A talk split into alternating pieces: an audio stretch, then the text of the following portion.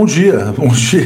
Parando aqui é, abruptamente a nossa música para começar o Bom Dia 247 de 20 de dezembro, 7 horas da manhã. Faltam pouquíssimos dias para a grande festa da democracia no Brasil. Deixa eu ver se está tudo bem com o som. Sim, estamos com o microfone correto. Vamos lá em frente. Bom dia, Léo, diz o Nilson Rubens Duarte. Como tribunal político, o STF busca equilibrar as forças dos poderes. Né? Ontem eu li um comentário dizendo que Montesquieu dormia feliz depois da decisão do Supremo Tribunal, que foi apertada, né? 6 a 5 contra, a, quer dizer, na verdade, apontando como inconstitucional uma flagrante ilegalidade, que é o orçamento secreto. Né? Geraldo Bar aqui, Júlio Brasil, Jorge Shoa, vamos trazer aqui já já os superchats. Bom dia, gente linda da TV 247. Leni, minha querida amiga, que eu conheci lá no Rio de Janeiro, no evento com o Pepe, que aliás está no, no canal bombando já.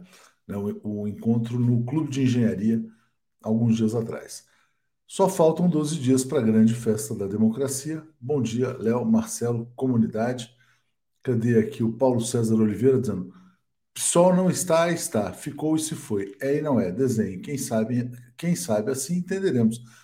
Eu acho, Paulo, que a gente também tem que compreender, na verdade. É um partido que faz uma oposição pela esquerda, não quer ocupar os cargos, né? Quer dizer, então acho que essa é uma questão interna do PSOL. Vamos respeitar lá a decisão deles, né? Paulo Leme, boa terça-feira. Obrigado, Paulo Leme. Cadê o Rafael? O Rafael não chegou hoje, hein? Pô, Rafael todo dia está aqui. Daqui a pouco chega o Rafael. Vamos lá. Uh, Ana Maria Oliveira Lisita está dizendo: Bom dia, Léo, na contagem regressiva para terminar esse pesadelo de quatro anos. Eu só faria uma pontuação aqui, Ana. Pesadelo de seis anos, né? Bolsonaro é uma continuidade do golpe de Estado de 2016. Michel Temer é o precursor da destruição do Brasil.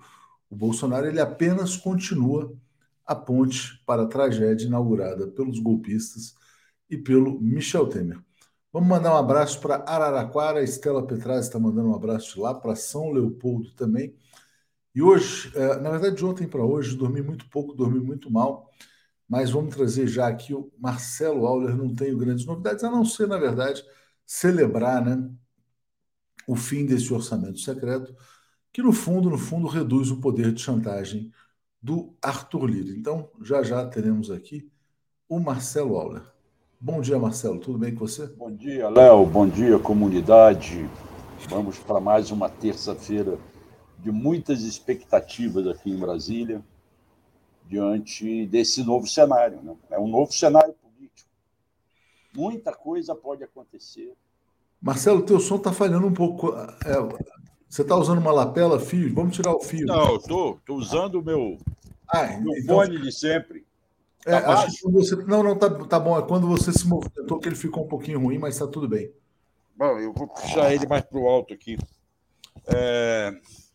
O que eu estou dizendo é que mudou o cenário, né? Há uma perspectiva, primeiro, do PT de aprovar a PEC. Apesar de dizerem que a PEC não é, não é fundamental, ela é necessária, porque ela traz 145 bilhões por dois anos a decisão do Gilmar Mendes no domingo à noite garante 80 bilhões por um ano para o pagamento do Bolsa Família. E eles precisam de mais. E eles precisam de fôlego. É, o Centrão, diante agora da decisão, não apenas do Gilmar, e, e, e perceba, o Gilmar deu uma no, no cravo e outra na ferradura.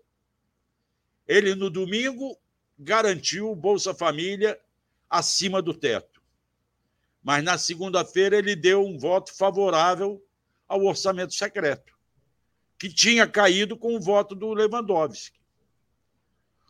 O Lewandowski mudou de posição no fim de semana, e isso ontem o, o nosso Rodrigo comentou à noite.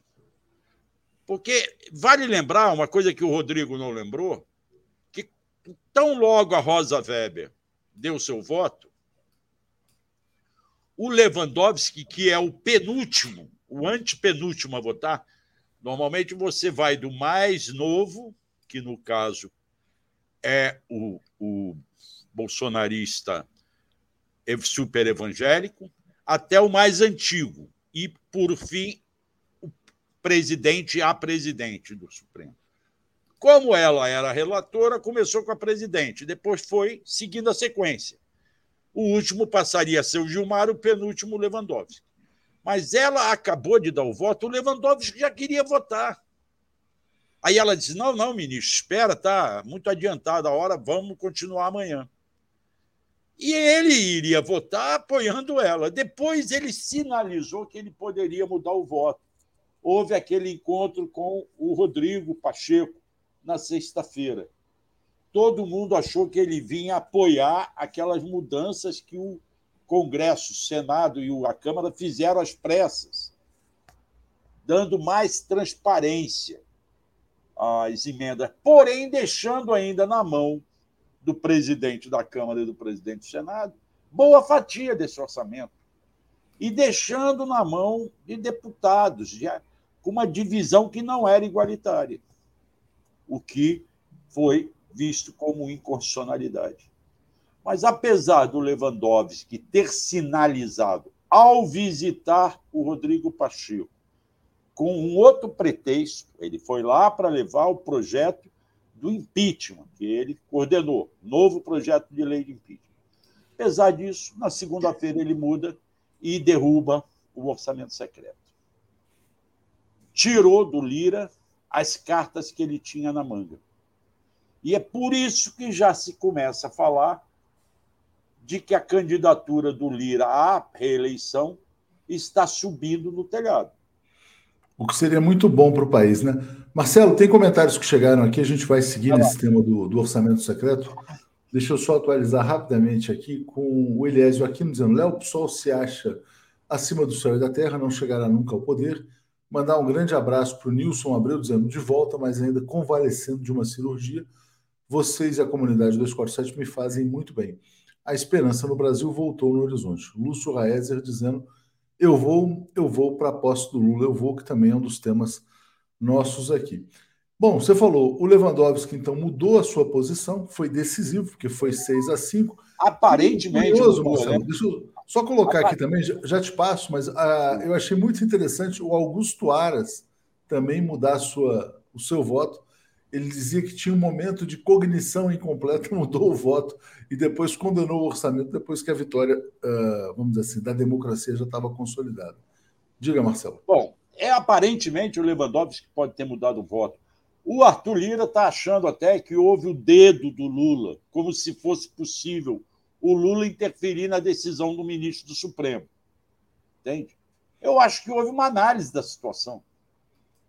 Eu não posso dizer que o Lewandowski foi levado a mudar o voto. Eu acho que ele tem os seus méritos, os seus conhecimentos e fez as suas análises. E, para mim, é correta a análise dele. Esse orçamento secreto é esdrúxulo, não existe. O fato de deputados poderem recomendar emendas é uma coisa. O fato de o Congresso, Câmara e Senado, decidirem um orçamento que tem que ser executado pelo Executivo, é um absurdo. Agora, vamos ver o jogo de força. O PT não quer, e o Lula, acredito, embora o Lula esteja calado, não quer entrar num cabo de guerra. Não é vantagem para ele. Eles estão buscando uma saída política. O que é uma saída política? É uma negociação. Embora alguns achem que possa ir para o pau, para queda de braço. O PT está negociando para ver se garante os 145 os dois anos. Claro que o Centrão vem com a boca grande, querendo pedaços, fatias a situação ficou mais favorável ao Lula na distribuição dos ministérios. Mas vai continuar esperando o resultado das votações de hoje, lá na Câmara. E depois vamos ver, no transcorrer de janeiro, como se dá essa candidatura, perdão, se candidatura do Lira, se ela vai persistir ou não.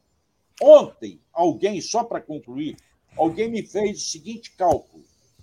Se você juntar União Brasil, PSD, do Kassab, que vai ganhar com a reeleição do Rodrigo, e o MDB, que está querendo três ministérios, deve levar dois, ao PT e aos dez partidos que apoiam o PT, você terá na Câmara 320 votos, 320 deputados. Esta saber, eles vão seguir e vão ser a favor de outra candidatura. A Mônica Bergamo, que é muito bem informada, está falando da oposição lançar um novo candidato. Mas aí fala de candidatos inviáveis, como a Marina Silva ou o Guilherme Boulos. É inviável. Guilherme Boulos está chegando agora. Marina Silva está voltando agora. Então, acho que por aí não vai. Mas o Luciano Bivar, que ela coloca aqui, aí, não é. O, o Luciano Bivar passa a ser viável. O Luciano Bivar, negociando, passa a ser viável. Mas é o, o Lula já se falou que não quer ir contra o Lira. Só que o Lula falou isso no momento e o Lira veio com aquela boca de jacaré logo em seguida. Aliás, tem a Bela, se eu não me engano, lá, Bela Megali no, no Globo, não sei se é ela ou a Malu, você viu qual é o, o, o apelido que estão dando para o Lira, né? Motorista de Uber. Cada corrida uma, uma cobrança. Tá? Essa fome que ele foi com muita sede ao pote é que pode colocar tudo a perder. Agora, política é política. Você tem um mês pela frente. Você tem hoje a PEC, e depois da PEC você tem a posse, a festa, a pressão popular. 300 mil pessoas estão sendo esperadas na esplanada. Isto é uma pressão popular, mesmo que eles venham para festejar. E depois vem o mês de janeiro com a articulação, a montagem do governo, com a Câmara e o Congresso em recesso. É, depois da PEC tem a, a formação do Ministério que está travada em função disso, né, Marcelo? Vamos ler aqui comentários. A Irma Cavim está dizendo: aqui dos Estados Unidos, indo uma caravana para a posse.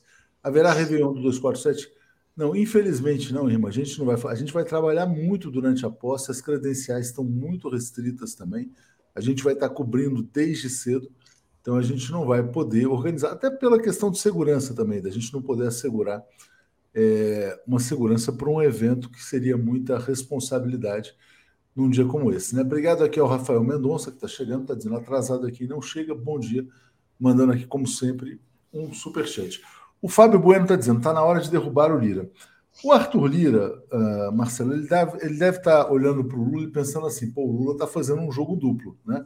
Para mim, ele fala uma coisa, que não vai interferir, mas estaria, na visão dele, articulando uma candidatura rival e também, de alguma maneira, tentando influenciar os votos do Supremo Tribunal Federal. Será que o Lira não vai. E agora, só que tem um ponto, né? O Lula está muito forte, está voltando ao poder depois de tudo que aconteceu no Brasil, e o Lira não tem a força de um Eduardo Cunha, que tinha naquele momento. É, como é que você vê aí o desfecho desse embate entre esses dois personagens? Eu te pergunto, e o Lira não está fazendo jogo duplo? O Lira também não está dizendo uma coisa ao Lula e dando facada por baixo do pano, ou até aparente, cobrando outras. É jogo político que está. Isso é fazer política, coisa que no governo Bolsonaro nós perdemos o, a noção do que era. É claro, você pode dizer que é uma política de baixo nível, que o cara promete uma coisa e, e fala faz outra, mas é jogo político. Por enquanto está no jogo político, da pressão. Eu tenho voto, você tem voto. Quem tem mais voto? E é essa medida. Agora, o Lula, eu canso de dizer isso, não esqueçam. O Lula conhece negociação desde 1977, quando ele surge no sindicato. E ali ele aprende a negociar com o patrão. E depois a vida toda dele é na negociação, ouvindo muito e tomando decisões. É um jogo, está sendo jogado. É, o Lira vai perder, o Lira vai acomodar. Eu não aposto nada, nem que o Lira vai perder, nem que ele vai ganhar. Ganhar, eu acho que ele já saiu perdendo muito. E eu acho que a democracia ganhou com a decisão do Supremo sobre esse orçamento secreto. Isso não resta a menor dúvida. Nós ganhamos. Agora, vamos para o atendimento às necessidades básicas. O, o Bolsa Família para poder matar a fome dos milhões de brasileiros que necessitam. Vamos ver como é que fica esse jogo. Tá? E esse jogo, que aí, como você disse, vem o Ministério, é uma outra parte, é um acordo, uma grande negociação que tem que ser feito. Como vai ficar Simone Tebet? O MDB vai rachar com a formação do ministério? O Lula vai atender a três ministérios para o MDB ou vai dar apenas dois? Um vai ser para o filho do Renan.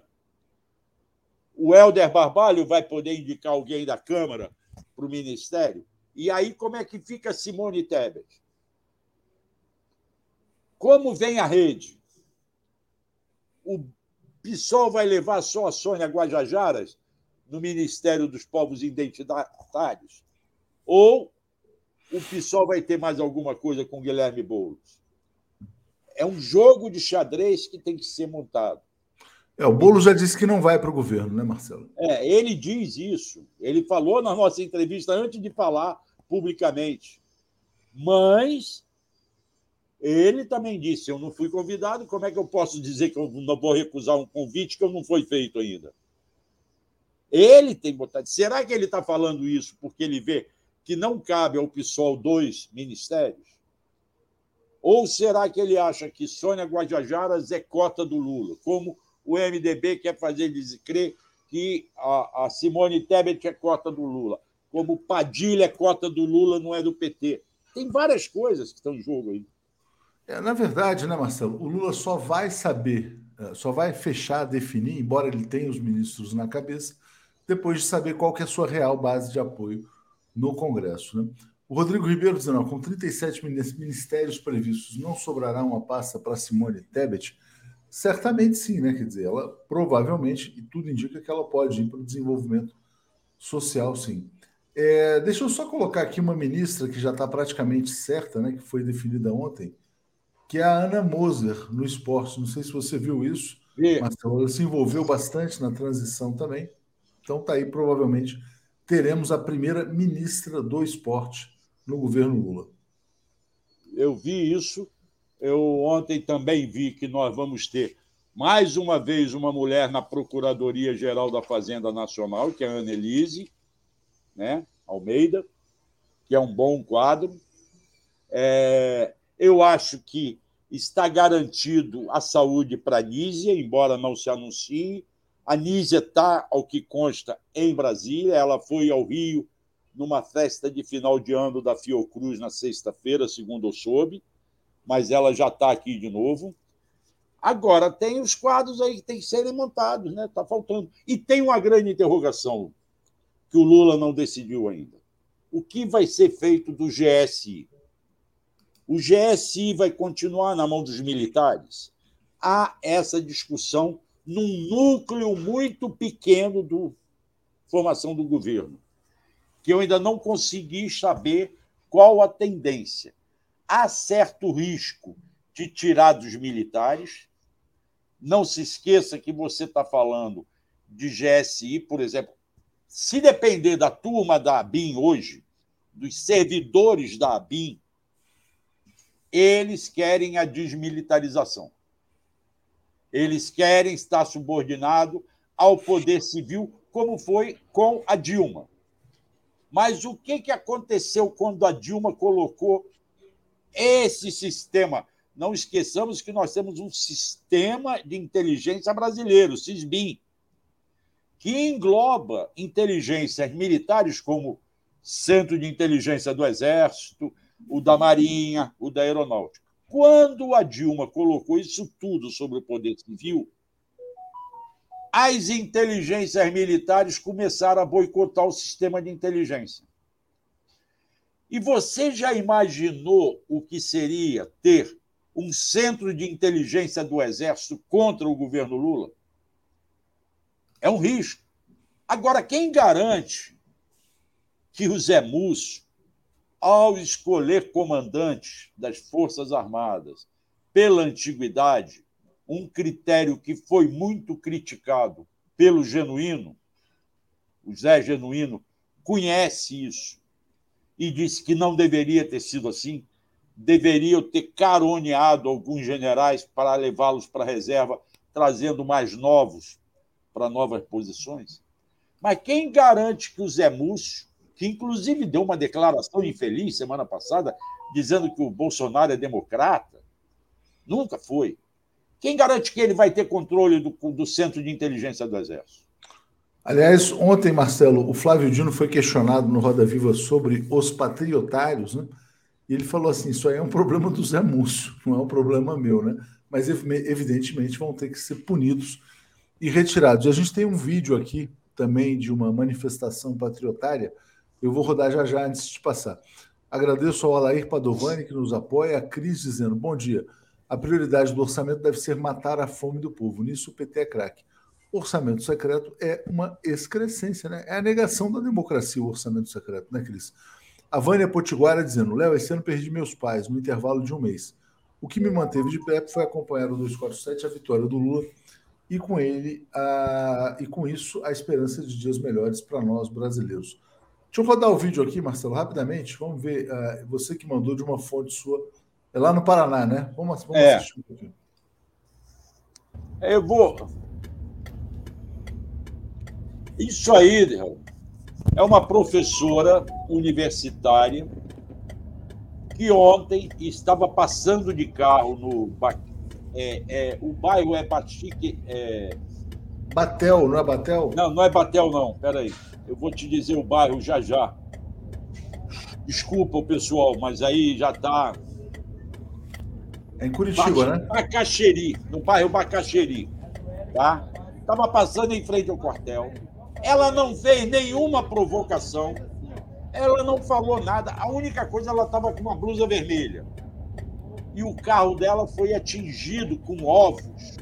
Depois tem a foto do carro dela, como ficou. E ela ficou revoltada. Foi a polícia, fez um boletim de ocorrência e esse vídeo ela fez quando a polícia voltou lá. Agora veja, mesmo com a polícia lá, ela continua sendo ameaçada pelos caras que mandam ela fazer o L, isso tudo.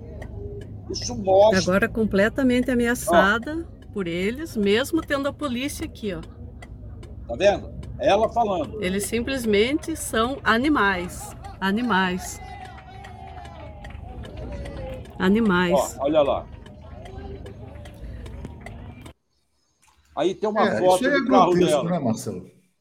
Agora, ontem nós mostramos no, no, no Giro das Onze o acampamento aqui no quartel.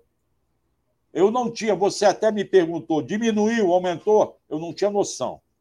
Depois do Giro das Onze, eu mostrei o vídeo que eu fiz para um delegado federal e ele me disse: está bem menor do que estava na semana passada mas ainda tem muita gente, Léo. E aí, qual é a informação que eu tenho via jornalistas, não é via fonte? De que os comandos militares que irão assumir com Lula deixaram claro ao Lula que isso é um pepino para resolver. Porque eles não querem usar a força para não haver um confronto tudo que esse pessoal, esses patriotários querem é criar um confronto. E ali na frente do quartel, a gente tem que criticar. Eu acho que o Exército já tinha que ter tirado alguma daquelas estruturas. Tem muita coisa montada ali. Mas ali estão familiares de militares, militares reformados, esposa de militares da Ativa e parentes de militares da Ativa. E aí eles têm medo do confronto. Se fosse o MST, se fosse professor reivindicando salário, eles iam para o confronto. Isso é o absurdo de tudo. Eles têm medo. Então, o que, que eles estão esperando? É mais ou menos isso que a Cris está falando.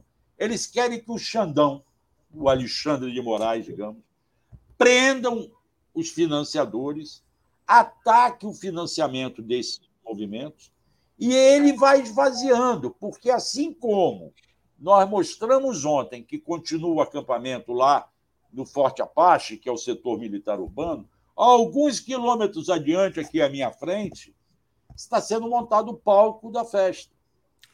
Eles vão ser vencidos pelo cansaço, Marcelo. É assim que é isso que tende a acontecer, né? Quer dizer, o Lula toma posse, daqui a pouco eles é. vão embora. É mais ou menos isso. Patriotários vão para casa. Estão jogando com isso. Agora, a notícia importante de hoje também: o Bolsonaro exonerou o Silvinei Vasques, que era o diretor-geral da Polícia Rodoviária Federal, que bloqueou as estradas, tentou fraudar a eleição, mas nessa exoneração ele ganha uma, um adicional por remoção de cargo de confiança. Sabia disso, Marcelo? É, é para transferir para a terra natal dele, né? Isso. É a viagem dele. Isso aí acaba sendo um benefício para ele mas o Silvinei não tarda por esperar, porque há uma ação de improbidade administrativa dele, que já pediu o afastamento dele. Que o juiz que recebeu não teve coragem de decretar o afastamento, deu prazo para ele se defender, e de lá para cá eu não soube mais como está essa ação lá no Rio. Tá? Mas esse está marcado para o resto da vida. Esse não vai ter vida fácil na Polícia Rodoviária Federal, se é que vai permanecer lá depois de todos os crimes que ele cometeu. É ele quem levou a Polícia Rodoviária Federal a sair das estradas e a ocupar comunidades pobres no Rio de Janeiro em verdadeiras matanças. Esse cara tem que ser responsabilizado criminalmente, com o devido processo legal, diga-se passagem. Desde Azevedo, esse bairro, esse Bacaxeri que você falou, é o mesmo da igreja do Deltan, Igreja Batista de Bacaxeri. Quem não se adequou ao Lava Jato ou ao antipetismo teve que sair de lá. Então, é um bairro que, segundo ela conta, que foi dominado por esse ódio. Né? Marcelo, só uma notícia internacional importante, vou te ouvir a respeito disso aqui, porque tem repercussões no Brasil. É... Na verdade, quer dizer, o Bolsonaro segue a cartilha do Trump, né? E o comitê do Congresso lá que investiga a invasão do Capitólio recomenda acusar o Trump de insurreição e obstrução. O Bolsonaro pode estar cavando também uma ação judicial contra ele, é, já que seguiu o mesmo, né, o mesmo modelito. Diga, Marcelo. Eu acho que o medo do Bolsonaro vem daí. Ele sabe que após ele perder a imunidade presidencial, após o dia 1 de janeiro, ele se torna um comum dos mortais. E aí ele não, ninguém depende do Augusto Aras para entrar com uma ação contra ele. Qualquer procurador da República poderá impetrar uma ação cobrando os atos que ele fez ou deixou de fazer no governo, em qualquer justiça federal. E acho que o medo dele vem por saber que ele terá uma quantidade de processos ele deve agradecer que nós vamos viver um, um regime democrático, do Estado democrático de direito, e ele terá direito à defesa. Se o PL vai ter dinheiro para pagar essa defesa, estas defesas todas ou não, eu não sei. Agora, o medo dele é os processos contra ele e contra os filhos dele. Eu não estou aqui defendendo a prisão arbitrária do Bolsonaro, embora eu acho que ele deva responder pelos seus crimes. Eu estou aqui defendendo que ele seja processado, tenha direito à defesa, seja condenado e impedido de se reeleger por ter cometido os crimes que cometeu. Marcelo, ontem eu recebi da Rosângela essa imagem aqui que eu vou compartilhar, não foi eu que postei nas redes, não mas é isso. É pau, é pedra, é o fim do caminho, é um resto de toco, é um porco sozinho, né? Então, adeus, né? Bolsonaro, triste era, né? Uh, de triste memória aqui no Brasil. E vamos em frente. Doze dias para posse, como disse aqui até uma Guelpa. É, falta um pouco. Vamos. Você congelou, Léo? Não, estou aqui. Que... Ah, estamos aqui. Estamos aqui. A tua imagem agora melhorou. Não, tá tudo é... bem. Falta pouco. Vamos ter a semana de Natal. Acho que hoje e amanhã ainda tem movimentação política em Brasília, e depois todo mundo vai para os seus estados passar o Natal é, em casa. e dia 26 aí o pessoal começa a voltar já para preparar. Eu acho que ainda na quinta, até quinta, devem sair os novos ministros aí. Depois, talvez, o Lula vá para São Paulo, que ele vai passar o Natal em família lá, segundo a Janja já anunciou. É, e aí vamos ver como é que fica. Brasília vai entrar no recesso até dia 26. Normalmente entraria até fevereiro, mas agora o meio, a última semana de dezembro vai ser quente aqui. É isso e aí. Vai ser festivo. Obrigado, Marcelo. Vamos em frente, trazendo aqui. Grande Paulo. abraço. Abraço, valeu. Alex Sonic e Paulo Moreira Leite. Bom dia, bom dia, tudo em paz? Bom dia, Paulo. Bom dia, Alex. Tudo bem, Paulo? Bom dia, tudo bem, Atushi? Tudo bem, Alex? Bom dia a todos e todas da TV 247. Bom dia, Alex. Tudo bem? Tudo bem. Bom dia, Léo. Bom dia, Paulo. Bom dia a todos. Vamos em frente. Bom, vamos lá. A grande notícia, então, é essa da, do fim do orçamento secreto. O Lula mais forte na queda de braço com o Arthur Lira. Já tem gente até especulando sobre a possibilidade de que ah, os aliados do Lula lancem uma candidatura própria à presidência da Câmara. Mas antes vamos passar pela importância da decisão do Supremo. Diga lá, Paulo, como é que você vê então ah, esse fim do orçamento secreto? Olha, eu ainda não entendi totalmente o alcance dessa decisão.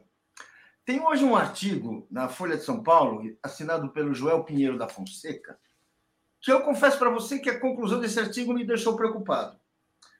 Porque ele fala, as decisões são uh, muito diferentes, as últimas decisões recentes do Supremo são muito diferentes, mas juntas constituem um verdadeiro auxílio emergencial no governo, ao novo governo, até aí a gente acha bom, governo eleito pelo povo. E aí ele vai além. Ele diz: essas decisões sedimentam o Supremo como o grande poder moderador da vida nacional, decidindo potencialmente sobre todos os temas sem possibilidade de recurso ou até agora contra, contrapeso. O Supremo chega a 2023 como inquestionavelmente o poder dominante da República. E ele segue. Uh, o conflito entre poderes está, está dado há anos, com o judiciário, com o judiciário cada vez mais influente uh, influenciada. Ou seja, nós estamos falando de uma república onde o poder dos representantes do povo, que é, em primeiro lugar, o presidente da república, e em segundo lugar, o, o, o Congresso, está sendo suplantado por um poder dominante que é o judiciário. Ou seja, estamos indo para uma república judicializada. É isso que nós estamos vendo. Eu realmente eu, li isso e falei, bem, estava desconfiando, tá? mas fiquei preocupado, confesso. Vocês não ficaram, não?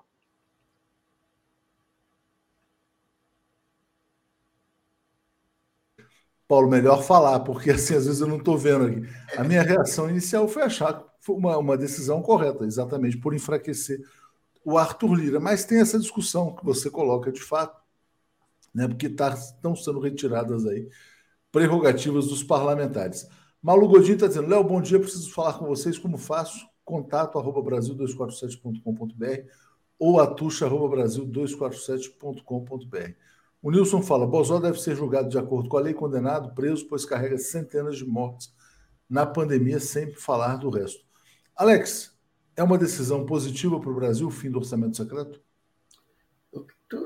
As, as decisões do STF é, é estão, estão, estão na, na, em, é, muito em evidência, porque o STF está sendo, é, é, é, está sendo levado a isso, está sendo provocado. Porque o STF, é, o papel dele é resguardar a Constituição. Então, quando há dúvidas do que é e do que não é constitucional, o STF é consultado e o STF decide. Essa decisão está é, tá lá na Constituição. Como é, como é que você pode ter 20 bilhões no controle do presidente da Câmara sem explicar para onde vai essa verba? E por que vai essa verba? Isso aí é que deu poder ao Arthur Lira desde 2019. O poder da chantagem O que o STF fez foi nada mais, nada menos do que cumprir a Constituição. Então, não se trata do STF interferir, o que o Flávio Dino explicou muito bem ontem no Roda Viva. O STF é que está sendo provocado. E está sendo provocado porque nós tivemos quatro anos de um governo que a toda hora afrontava a Constituição. E o, e o orçamento secreto faz parte disso. O, o Lira ficou sem poder agora. Esses 20 bilhões vão ser divididos. Emendas de comissão, ainda é, ele terá direito, na mesa diretora, a, a emendas. É claro que ele tem é, influência nas comissões, mas perdeu o poder que ele tinha, poder discricionário de chantagear. Foi isso que o STF fez.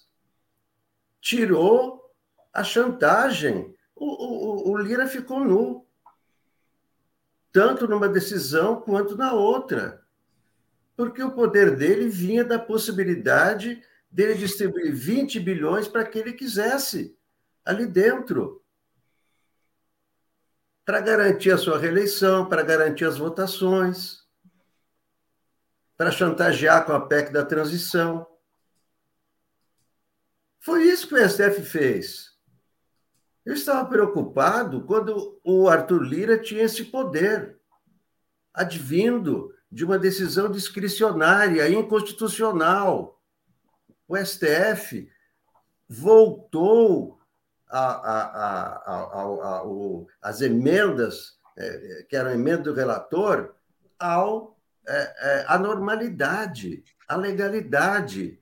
As emendas têm que dizer de quem são e para onde vão, para não haver discriminações, para não ir para uma cidade só. Então, é, o Lira perdeu o poder dele, o que foi muito bom, porque ele é ele tem atuado como chantagista. Como é que ele atuou nos últimos anos? Por que, que ele estava segurando todas as os, os, pedidos de impeachment do Bolsonaro? Porque ele tinha um orçamento secreto que o Bolsonaro permitia. Então, é, eu acho que isso aí volta, é, é, coloca os poderes de fora igual. Ele tinha, o Arthur Lira tinha mais poder que o presidente que é mais poder do executivo. Um claro desequilíbrio. do relator. É isso aí, Alex. Wesley Dourado está dizendo, fora Arthur Lira pelo bem da democracia. Vou trazer comentários, vamos seguir no tema já já, trazendo o ponto se o PT deve enfrentá-lo também na sucessão da Câmara dos Deputados. Né?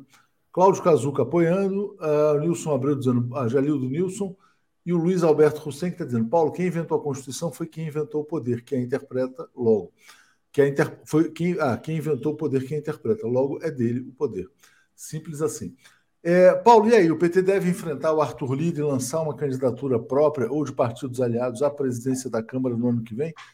As forças serão medidas no dia de hoje na votação da PEC da transição. O Lira foi derrotado, mas manteve a votação para o dia de hoje. Se a PEC passar, né, é, e sem, sem o poder de chantagem do, do Lira, como o Alex descreveu, o Lula entra fortalecido nesse governo, mas não submetido à chantagem do Lira. Como é que você vê uh, essa questão de enfrentá-lo ou não na Câmara e a expectativa também para essa PEC da transição? Olha, uh, tem, aí, é, aí é questão de relação de forças, né? Como diz o, qualquer analista bem simplório, né? Porque, na verdade, você enfrenta o Arthur Lira se você tem condição de derrotá-lo. Se você não tem condição de derrotá-lo, você vai, de uma maneira ou de outra, enfrentando ou não enfrentando, você vai acabar se acomodando no sistema do Arthur Lira, podendo, a partir de então, fazer um, todo um, tra um trabalho de oposição, de combate a ele, mas será sempre uma situação uh, complicada, porque você vai estar em minoria e você vai ter um Congresso teu adversário. E essa é a ideia que o Arthur Lira está colocando, essa é o jogo que ele está querendo fazer. Realmente, vamos dizer assim, é, é eu, eu, acho que tem que ver o que fazer, porque se você vai para um, um enfrentamento Lira, eu acho que aí o governo não consegue aprovar nada. É até onde eu vejo. Eu não sei aí o que, que uh, como é que vocês veem? Eu acho que foi para o enfrentamento, aí não, não aprova nada. Pois é, vamos, vamos, vamos aguardar. Talvez seja, vamos dizer assim, prematuro ainda colocar uma candidatura. João Silva está dizendo: Alex está com toda razão. Quem assistiu ontem é da coisa Roda Viva entendeu a questão constitucional do Supremo Tribunal Federal. Alex, queria trazer um pouco outro assunto aqui, que é o, a, o Sérgio Cabral em casa, né? E vou compartilhar aqui uma postagem feita pelo filho dele, que foi deputado, né? Que é o Marco Antônio Cabral, é, comemorou a saída do pai da prisão e está dizendo: seis anos te tornaram um homem melhor, né? Uma regeneração do Sérgio Cabral. Queria te pedir para falar sobre esse episódio, porque tem muita gente protestando nas redes ainda contra não apenas a liberdade do Cabral, mas também a punição que foi aplicada à Lava Jato do Rio de Janeiro. É, o chefe dos procuradores, o Eduardo El Hage, foi suspenso por 30 dias, que é uma notícia de ontem também. Caso Cabral, Alex. Não, é o seguinte, é, essas, é, essas penas aí que foram é, é dadas a Sérgio Cabral, 300 anos, 400 anos. Isso não, não existe, né? É, não existe. Ele ficou seis anos preso, é muito tempo, vai para a prisão domiciliar, não quer dizer liberdade, prisão domiciliar. Ele, ele ficou seis anos é, é, em prisão preventiva. Prisão preventiva é, diz o seguinte: você mantém um cara em prisão preventiva se ele oferece perigo para a sociedade, alguma ameaça, ele pode continuar cometendo seus crimes e tal. Ele cometeu, cometeu crimes, mas ele está tá fora, não tem condição de cometer mais crime, nunca mais vai ser político, né? Quer dizer, é um, é, fez tudo errado, fez tudo, né? Confessou seus crimes e, e etc. Né? Ah, tem que o cara ter, tem que morrer, tem que morrer na prisão por causa disso. Tem pessoas que pensam assim, acham que é, que tem que ser, ah, então morra na prisão e tal. Ele vai ficar em prisão domiciliar, que não é não é uma, uma muito melhor do que prisão, mas também não é a liberdade total. Ele é um cara que carrega uma culpa para o resto da vida. Então, ninguém gostaria de estar na pele dele. Ele sabe o que ele fez, sabe as, todos os erros que ele cometeu.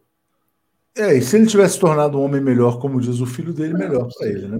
Bom, não, Jair Costa está dizendo. Diga. Não, não, isso se ele se tornou melhor ou pior, isso é uma questão subjetiva, né? não, não dá para a gente avaliar. Exatamente. Jairo Costa dizendo: com o esvaziamento do Lira virá discussão sobre parlamentarismo, acho que o orçamento secreto foi um treino coletivo. Não, essa discussão de parlamentarismo, semipresidencialismo, está sempre aí à espreita, né? Mas acho que não nesse momento. Paulo, aí sobre a questão do Cabral, né, eu vou trazer aqui duas notícias é, para você. Então está aqui: o Conselho Nacional do Ministério Público uh, puniu o ex-coordenador da Lava Jato no Rio suspensão de 30 dias. O nome dele é Eduardo El Raja, né? Fica impedido de participar por cinco anos de forças-tarefas, grupos especiais e também de ocupar cargos de confiança no Ministério Público Federal. A Lava Jato ela foi, sobretudo, Paraná e Rio de Janeiro, foram os dois estados mais importantes. Essa punição por eventuais abusos, né, ela está sendo bastante criticada também. Vou dar um exemplo aqui. Guilherme Amado, jornalista conhecido, colunista do, do Metrópolis, ele está dizendo uma vergonha a condenação pelo Conselho Nacional dos Procuradores El Raj e Gabriela Góes. Os dois estão sendo retaliados porque o MPF no Rio ousou pôr corruptos na cadeia. E isso, pelo visto, incomoda outros membros do MP. Bom, o punitivismo está aí, né, Paulo? Continua na sociedade brasileira. A gente vê aí nesse post do, do Guilherme Amado eu não sei avaliar se o Eduardo Elrage abusou ou não abusou dos seus poderes, mas o que está sendo dito é que, no fundo, quer dizer, quando ele divulga informações sigilosas ali, que não podiam ter sido divulgadas, ele estava tentando usar a imprensa e a opinião pública para perseguir os seus alvos também. Como é que você vê esse ajuste de rota aí no Ministério Público? Como você, também não tenho, não conheço uh, a essência das, das denúncias contra os procuradores. Agora, o argumento é um argumento absolutamente legítimo. Você não pode usar o cargo, você não pode extrapolar as suas funções para obter condenações de qualquer, a qualquer preço. É justamente isso que foi o traço da Lava Jato e que permitiu que você condenasse pessoas quando havia interesse político em retirá-las da, da, vida pública. O caso notório e evidente é do, do, do, presidente Lula, mas tivemos muitos outros, pessoas que foram aniquiladas simplesmente. E depois se viu que nada, não havia nada de muito consistente contra elas, não, não havia nenhuma razão para que isso fosse feito, ou mesmo que houvesse, não foram cumpridas as, as normas de um Estado democrático de direito, no qual você não pode condenar sem prova, você não pode, enfim, tem todo um ritual que protege né, as pessoas que são inocentes até que se prove o contrário. E, e aí foi, foi se arrebentando com essas garantias que muitas condenações foram feitas, portanto, essa revisão ela não deixa de ter alguma utilidade. Agora, os méritos, mais uma vez, não sei se no caso específico quem está com a razão. Falta explicar melhor para nós aqui que não acompanhamos a coisa com tanta detalhe. É, agora é importante né, só salientar né, que esse espírito do, de cortar cabeças, de guilhotinar, está presente ainda na imprensa. O Zukov está dizendo: caso o Lira não vote hoje, joguemos nas costas dele o apagão da economia e programas sociais. Duvido que tenha coragem, tentou fazer chantagem. E o Luiz Davi está dizendo aqui: Paulo, parabéns, Lava Jato é igual Inquisição, né? É, Bete a mim, o Moro acabou com o país, não só está solto, como foi eleito senador da República.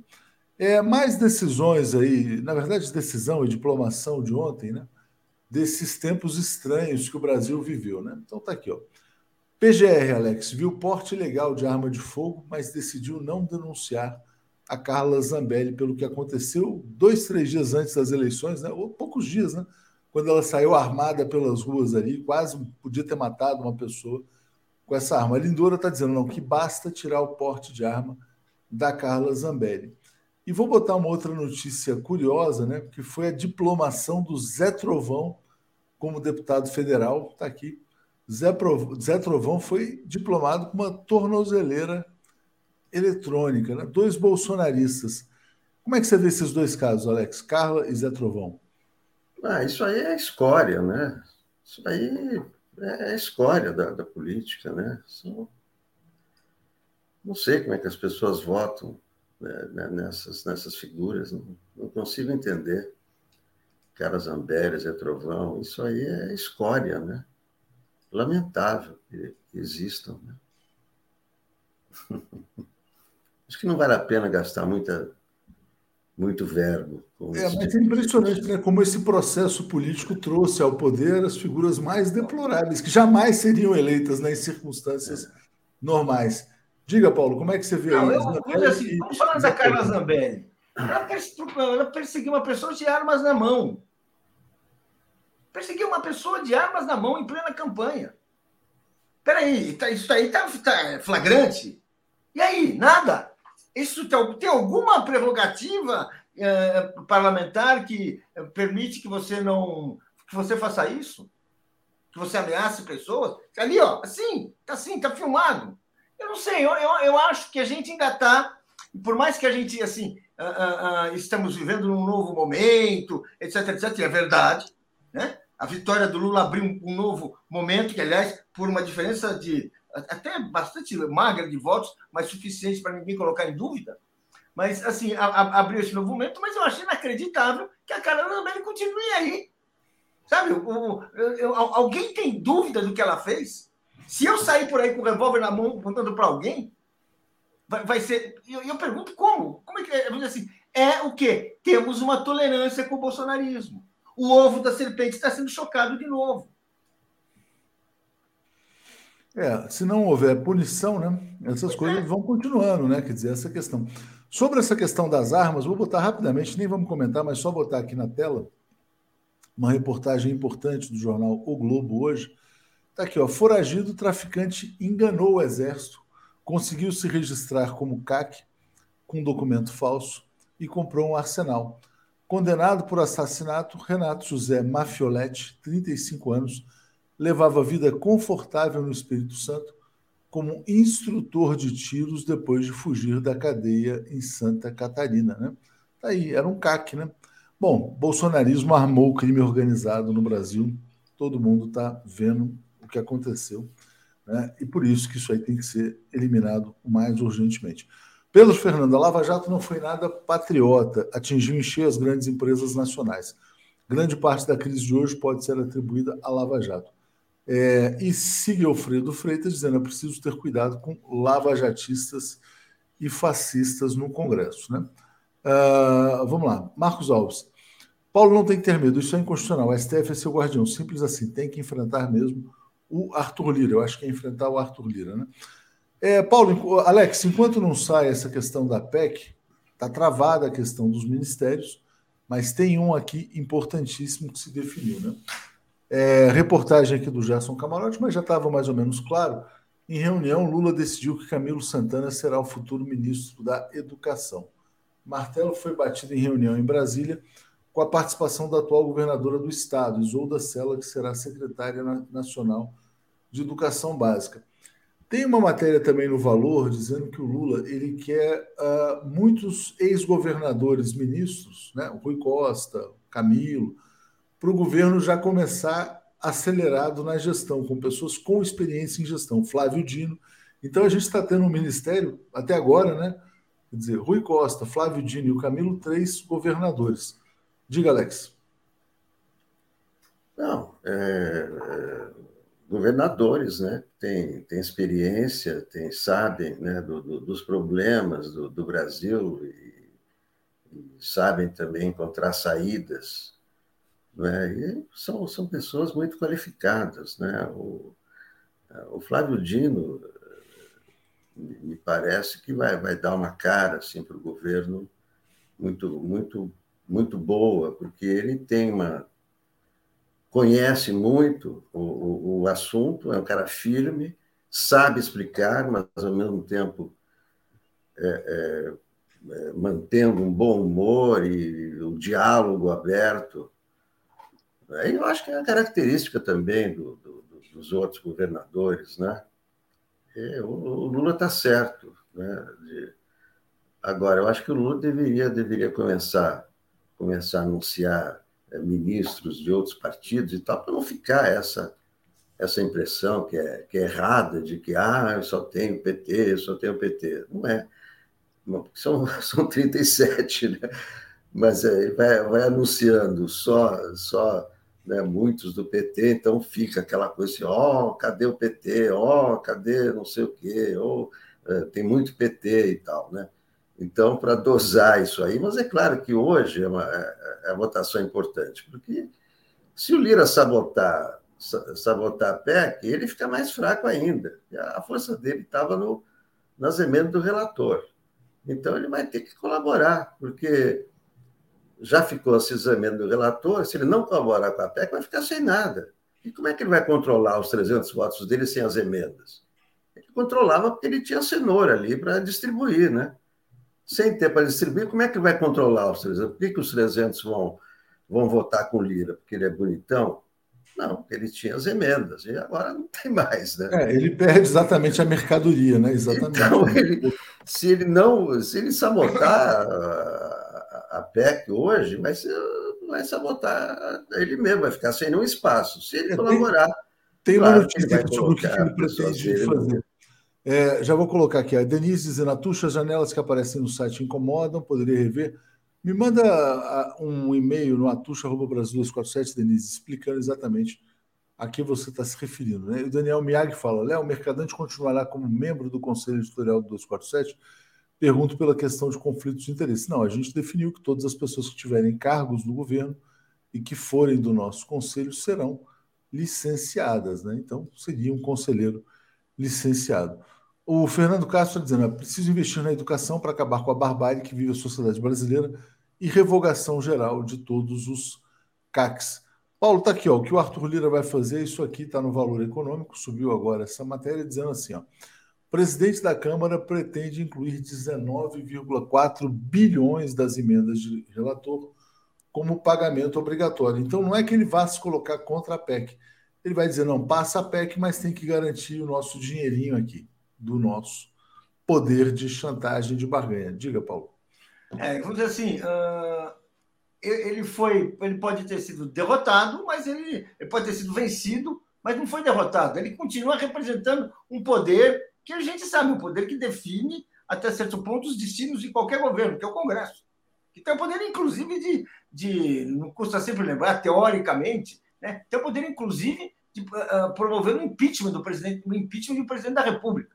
Seja, é um poder muito forte, muito uh, uh, importante e que, e que, que dizer assim, agora está se acomodando, se, re, se redimensionando, acho que para enfrentar esses, esses novos tempos. Eu acho, vamos assim, tá aí, vamos ver o que faz, né? mas, enfim, é, é sempre uma questão. A força do Congresso, um Congresso de direita, reacionário, diante de um governo progressista. Sempre uma tensão permanente aí haverá. É isso. Uh, obrigado, Paulo. O Eduardo Rato também reclamando da publicidade, está anotado aqui. Vamos ver como é que a gente pode resolver isso. Alex, e essa questão, então, dos 19 bilhões que o, o Lira vai querer colocar, então, como pagamento obrigatório na PEC da transição? Ah, quer dizer, é, mais 20 bilhões? Não, acho isso aí. Mas isso aí não devolve poder a ele, porque de qualquer maneira ele não vai mais poder distribuir discricionariamente essas verbas, né? Porque todos os holofotes estão ali agora voltados para ele, né? Então são tentativas, né, desesperadas de, de manter o poder, né? Mas é, Nada, nada disso vai se igualar ao poder que ele tinha de usar 20 bilhões por ano como ele queria. Isso aí não. Não, isso, importante. Isso ele não vai recuperar mais. E como é que ele isso foi ganhando? Mais. Então o poder dele diminuiu muito com qualquer manobra que ele que ele tente ali, o, eh, o poder dele diminuiu. Né? E, e, não é que não é que eu acho que o, que o PT, ah, então vamos lançar um, um, candidato contra o Lira. Não, acho que não é o caso. Acho que é melhor deixa o Lira mais fraco, só isso. Deixa o Lira lá. O Lira ser o secreto não é aquele Lira mais forte, deixa o Lira mais fraco. E de onde veio a força do Arthur Lira, né? Exatamente dos 100 pedidos de impeachment contra o Bolsonaro, de todos os crimes cometidos pelo Bolsonaro. Isso foi tornando o Arthur Lira cada vez mais forte e mais credor do Bolsonaro. Paulo, como é que você vê essa decisão aqui do Congresso americano de provavelmente é, acusar o Trump formalmente por insurreição e obstrução? É, lembrando que o Bolsonaro praticamente copia né, o modelo Trump. Exatamente. Olha, depois a gente ver o, o, o Bolsonaro copiar o Trump passo a passo, claro, com as devidas diferenças de país, de potência econômica e tudo mais. Bem, eu acho que é, né, muito, seria muito razoável que o Congresso brasileiro começasse a pensar no que vai fazer no Bolsonaro pós-governo. Porque o Bolsonaro ele deixou uma, uma, um pacote de crimes, ah, um rastro de crimes em sua gestão, Quer dizer, há várias iniciativas contra a democracia, uh, iniciativas ilegais e tudo isso que não vamos, não precisamos ficar colocando aqui, mas que ameaçaram o poder, uh, a soberania popular e tudo isso, tentativas assim absolutamente vergonhosas e inescrupulosas, né? E ele não pode sair impune. Ele não pode sair impune. Então, ou seja, ele, na medida que ele ele só não foi punido porque ele tinha as prerrogativas, as prerrogativas presidenciais. Na medida que ele perde, é preciso que ele seja investigado. E se o, o, crime for demonstrado, respeitando amplamente os direitos de defesa e tudo mais, ele deve ser punido. Evidentemente, não é fácil, evidentemente é um processo que terá assim, reações, ameaças, essas coisas todas, essas, essas, esses elementos todos, mas é o seguinte: conciliar, conciliar, a, a, a, dar inocência prévia para Jair Bolsonaro é deixar, né, como a gente está falando, e agora é uma imagem que é bom a gente começar a, pensar de vez em quando, é deixar o ovo da serpente por aí. E nós sabemos o que acontece com o ovo da serpente quando ele fica, quando um dia quebra a casca e ele reaparece com suas ideias criminosas, com a sua impunidade vergonhosa. Alex Trump deve ser punido assim como Bolsonaro? Olha, o, é, o, o Trump é, comandou uma insurreição, da qual resultaram mortes, invasão do Capitólio, vandalismo, mortes. Né? Então, nessa questão do, do, de, de, insurreição, é, o Bolsonaro o tempo todo incentivou o golpe. Né? É, e, e o que aconteceu em Brasília, naquela segunda-feira, aquele vandalismo, é, é, isso é, é, é, o equivalente ao que aconteceu no Capitólio, né? Isso é o equivalente. É, é, nos Estados Unidos ficou claro a participação, não só a participação como a liderança do Trump, porque ele disse: vão ao Capitólio recuperar sua liberdade. Né? O Bolsonaro o tempo todo incentivou é, esse, esse, esse golpismo, e ele vai responder por outras questões, né? É, rachadinhas, interferências, ele tem muitas, é, muitas questões para responder para a justiça. Né? É claro que ele não vai ficar impune, porque são muitas, muitas ilegalidades, muitos crimes que, que ele cometeu que só não foram, as investigações não foram adiante, porque o Arthur Lira segurou tudo, mas não vai segurar mais. Né? E, e tem ele, tem os filhos, tem, né? tem, tem muita coisa aí. Tudo, tudo vai ser né, com o, o, próximo ministro da Justiça, né, com o Flávio Dino, eh, não vai ter, não vai ter moleza para esse tipo de ilegalidade da, da mesma forma que acontece nos Estados Unidos. Então, ele já deve estar com as barbas de molho, evidentemente. Essa tristeza dele é uma depressão pré-prisão, né? É isso aí. O Paulo, e o Dino ontem foi muito bem no Roda Viva, né? Sobre punição a todos os golpistas. Ele falou: olha, é, não é que haverá perseguição. Haverá perseguição? Não, mas haverá autoridade da lei. É uma obrigação. Diga, Paulo. Olha, uh, eu acho muito bom. Acho que o Dino é o, o personagem certo no lugar correto. Ele está com um discurso que é preciso demonstrar, até porque as imagens estão aí. Quer dizer, o que, o que aconteceu em Brasília dias atrás? O que, tem, o que aconteceu na campanha? Quer dizer, nós tivemos estímulos diretos ao golpe, à violência, então não há como uh, uh, uh, agir com, com, com tolerância, com aquele, aquele, aquele espírito amigável, aquele espírito de vamos ser bonzinhos, não vamos provocar. Não, fomos provocados. A, a, a, as iniciativas golpistas são uma realidade que foram dobradas pela vontade do povo, pela mobilização popular, pela mobilização também de setores importantes da, da nossa vida pública, que impediram qualquer coisa e que, que impediram, especialmente, que se revertessem os votos. Então, é, é importante ter um, um ministro uh, com esse pulso firme, é importante ter o, o que a, a, a, todos estejamos com pulso firme, porque agora é muito fácil falar que vai ser punido. A questão é que o tempo vai passando, as pessoas começam a querer assim armar a oposição, as pessoas começam a achar que talvez não seja bem assim, e volta. E volta, né, gente? A gente vê que a gente teve, a gente, a gente teve uma ditadura que torturava, matava.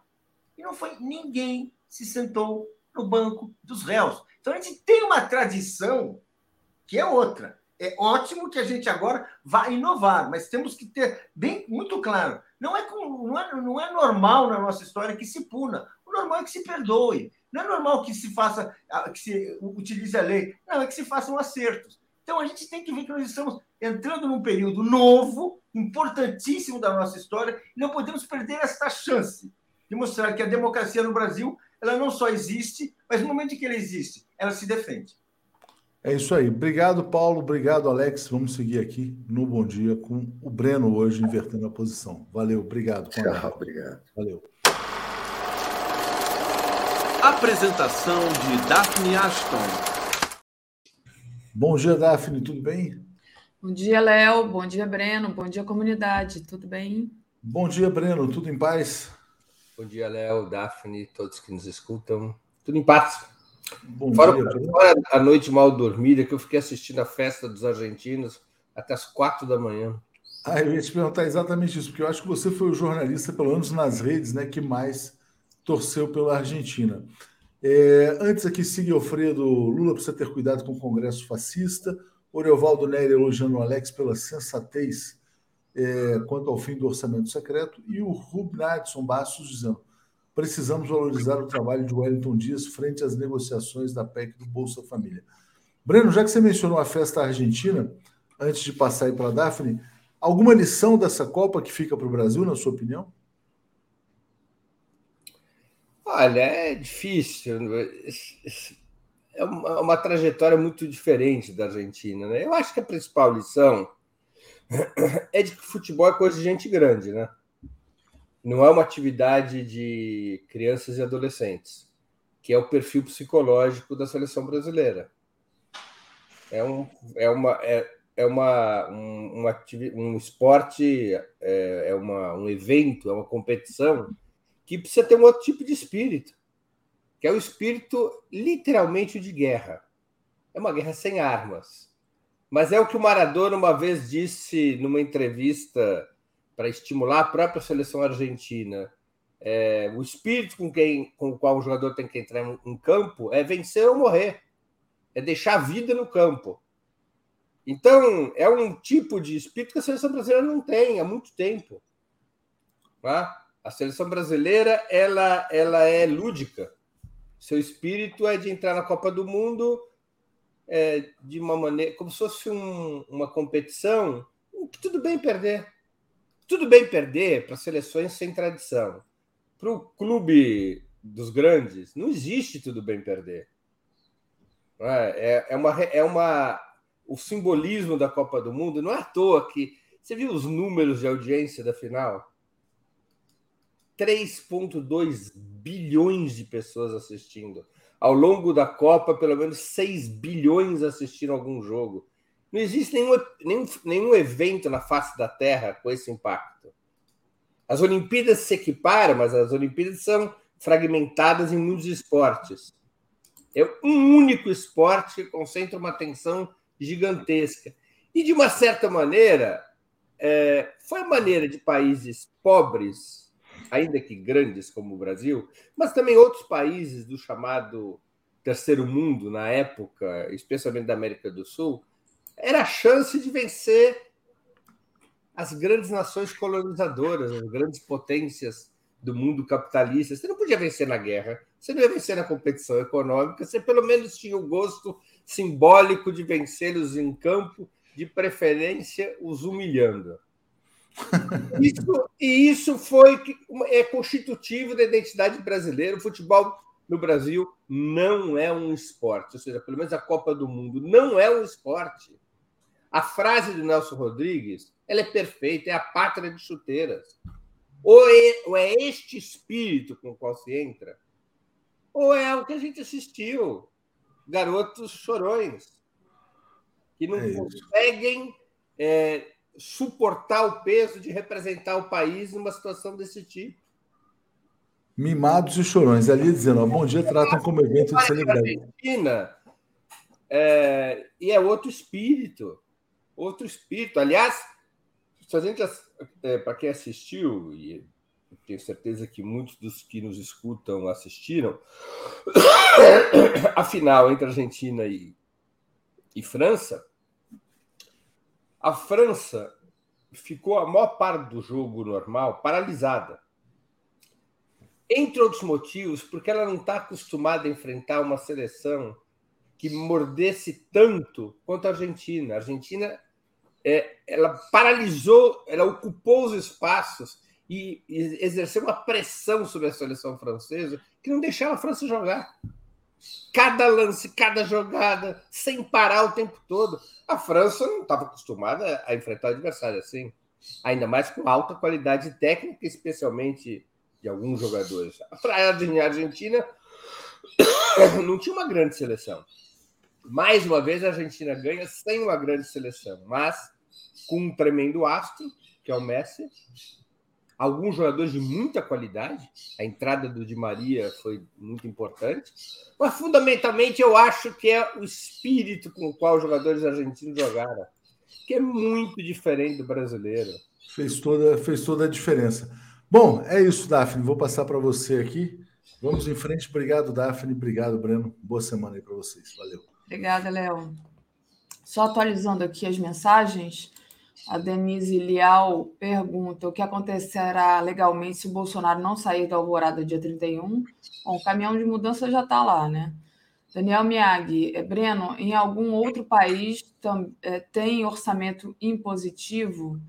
E não sei se esse professor Rubi Nadson Bastos, precisamos valorizar o trabalho de Wellington Dias frente às negociações da PEC do Bolsa Família. A gente vai falar disso agora. É, queria começar com você, Breno, falando um pouco sobre é, a decisão do STF que tirou o poder do Lira, né? E como é que vai ficar agora essa temperatura super quente em Brasília? Você acha que vai ter retaliação? É possível ter retaliação? Como é que vai agir o Lira? É, o que, vai acontecer? Nós vamos saber hoje, né? Para hoje está é. marcada a votação da PEC da transição. O Lira foi pego de surpresa. Ele estava convencido de que a decisão na semana passada, reformando é, as emendas do relator, chamada orçamento secreto, que essa, essa, essa votação reformadora seria suficiente para o STF suspender ou, ou, ou, negar a inconstitucionalidade uh, desse instrumento. E ele foi surpreendido com o voto do Lewandowski, que foi o que definiu o jogo. Gilmar Mendes votou contra a declaração de inconstitucionalidade, mas o Ricardo Lewandowski votou a favor e acabou consolidando esse resultado de 6 a 5. Ele foi pego de surpresa, como muitos atores políticos. O poder de barganha dele caiu, né? Ao mesmo tempo em que a ira dele pode ter sido acesa pela decisão, ele pode atribuir ao PT, ao Lula, é, eventualmente algum tipo de influência junto ao Lewandowski, como ele está fazendo nos bastidores, de que teria sido presidente eleito que pediu a Ricardo Lewandowski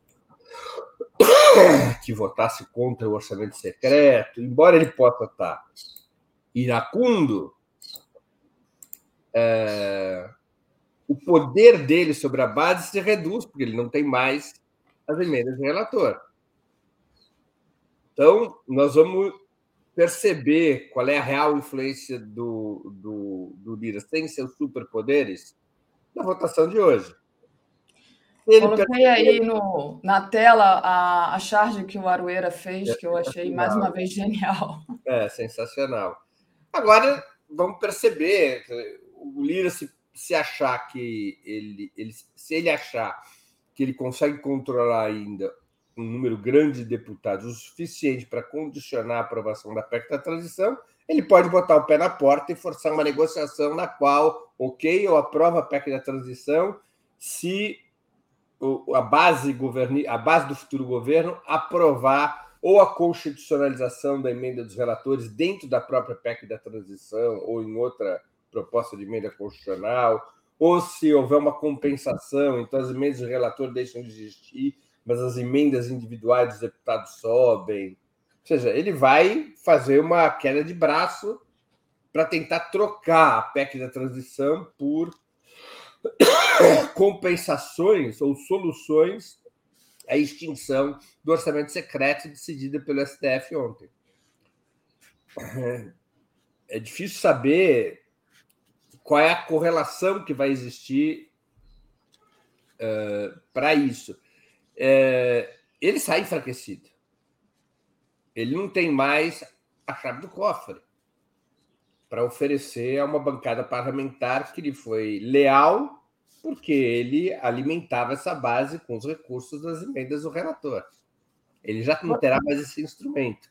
Você acha, primeiro, que ele poderá ainda ser, ser o, o, presidente? Né? Há uma possibilidade de ter um outro candidato? Apoiado pelo, pela, pelo governo? Eu acho difícil. Abriu-se uma janela, claro, com, com o relativo o relativo enfraquecimento do Lira, mas aí tem outros fatores em jogo, né? Tem outros fatores em jogo. Mesmo sem as emendas do relator, avalia-se que o Lira mantém o seu papel de liderança do Centrão. Uhum. Teria que se encontrar um nome que dividisse o Centrão para poder competir com o Lira. E houve uma precipitação evidente do PT em apoiar já o Lira para uma né? Para a eleição que vai acontecer em fevereiro. Evidente precipitação. Né? Então agora fica complicado. Uma coisa é você não ter tomado uma posição, outra coisa é já ter anunciado que vai apoiar o Lira. Você tem que, ou seja, operar uma, um reposicionamento que não é simples no mundo do parlamento. Não O PT se precipitou. Eu acho que as negociações não são bem conduzidas, elas são é, é, erráticas, eu, eu, sinceramente, elas são erráticas, porque é, o primeiro se ofereceu, a vida está mostrando que se oferecer, se ofereceu um preço elevado demais ao Lira pela PEC da transição a negociação está desequilibrada. Porque a decisão da STF mostra que não era necessário tantas concessões ao Lira. Que era possível reduzir o poder do Lira. Que era possível negociar uma posição de força, ou de maior força. Evidente que tinha que se negociar. A PEC da transição é importante, mas ela não é indispensável. O governo tem novos, tem outros caminhos possíveis. Sim, principalmente com a, com a decisão do Gilmar, né? Por, a, a, é, na tua análise, por que, que você acha que o Gilmar é, tomou essa decisão domingo à noite, assim, também já para garantir alguma coisa ali, né? Meio que. Porque, porque o, o país é um, é um monstrengo institucional. A Sexta República é um monstrengo institucional. E cada um dos poderes tenta resolver esse monstrengo. Por que, que ele é um monstrengo? Porque nós temos um regime presidencialista fraco, um parlamento é, extremamente forte, excessivamente forte. Então, a Corte Suprema ela fica tentando resolver essa anomalia. É o Brasil é como se tivesse um regime presidencialista com um, um, um sistema institucional parlamentarista. O parlamento brasileiro tem quase tanto poder quanto o parlamento de um regime parlamentarista. Então ele tem uma deformação que o orçamento secreto acentuou. Essa deformação foi acentuada pelo orçamento secreto. O STF aproveita essa situação para reforçar o seu próprio papel, em, detrimento do poder legislativo, às vezes, outras vezes, arbitrando o poder executivo. Eu acho que as decisões, tanto do orçamento secreto quanto a, a decisão monocrática do ministro Gilmar Mendes, retirando o, o, a Bolsa, o Bolsa Família do teto de gastos, tem essa lógica, entre outros objetivos, tá? de, de enfraquecer esse excessivo, esse desmesurado poder do parlamento. Nós temos uma república falida, que está sendo restaurada, porque o Bolsonaro era é, acentuava tudo o que já havia de ruim na Sexta República. Mas a Sexta República foi o objetivo, a restauração da Sexta República foi o objetivo que unificou um conjunto de forças contra o Bolsonaro. Só que a Sexta República é podre. A, a República da Constituição de 88 é podre, de alto a baixo. Ela é um monstrengo. E esse é o grande problema que o presidente Lula está tendo que enfrentar.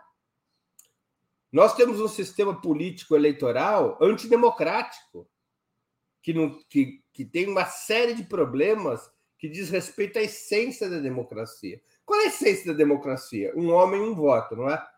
Que cada é, eleitor tem o mesmo peso que um outro eleitor. No Brasil não é assim. Um deputado no Acre precisa de 40 mil votos de quociente eleitoral para ser eleito. Em São Paulo tem 300 mil. Sete vezes mais votos para se eleger um deputado de São Paulo do que no Acre. Então é uma deformação absurda pela qual os pequenos estados são sobre-representados e os grandes estados subrepresentados. Não são os estados, são os eleitores desses estados, porque a Câmara Federal não é a representação da federação, é a representação do povo. O Senado é a representação da federação e já é uma anomalia, com três senadores por cada estado, não importa o seu tamanho. Então, são várias características antidemocráticas que vai formando um parlamento extremamente conservador. Basta você fazer uma tabela.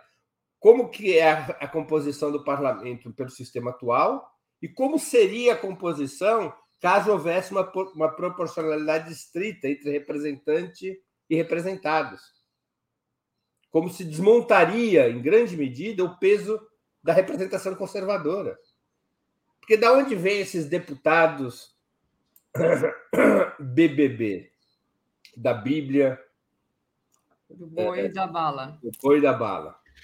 Claro que eles têm deputados em grandes centros é, urbanos, mas muitos vêm desses pequenos estados, sobre-representados. Ah.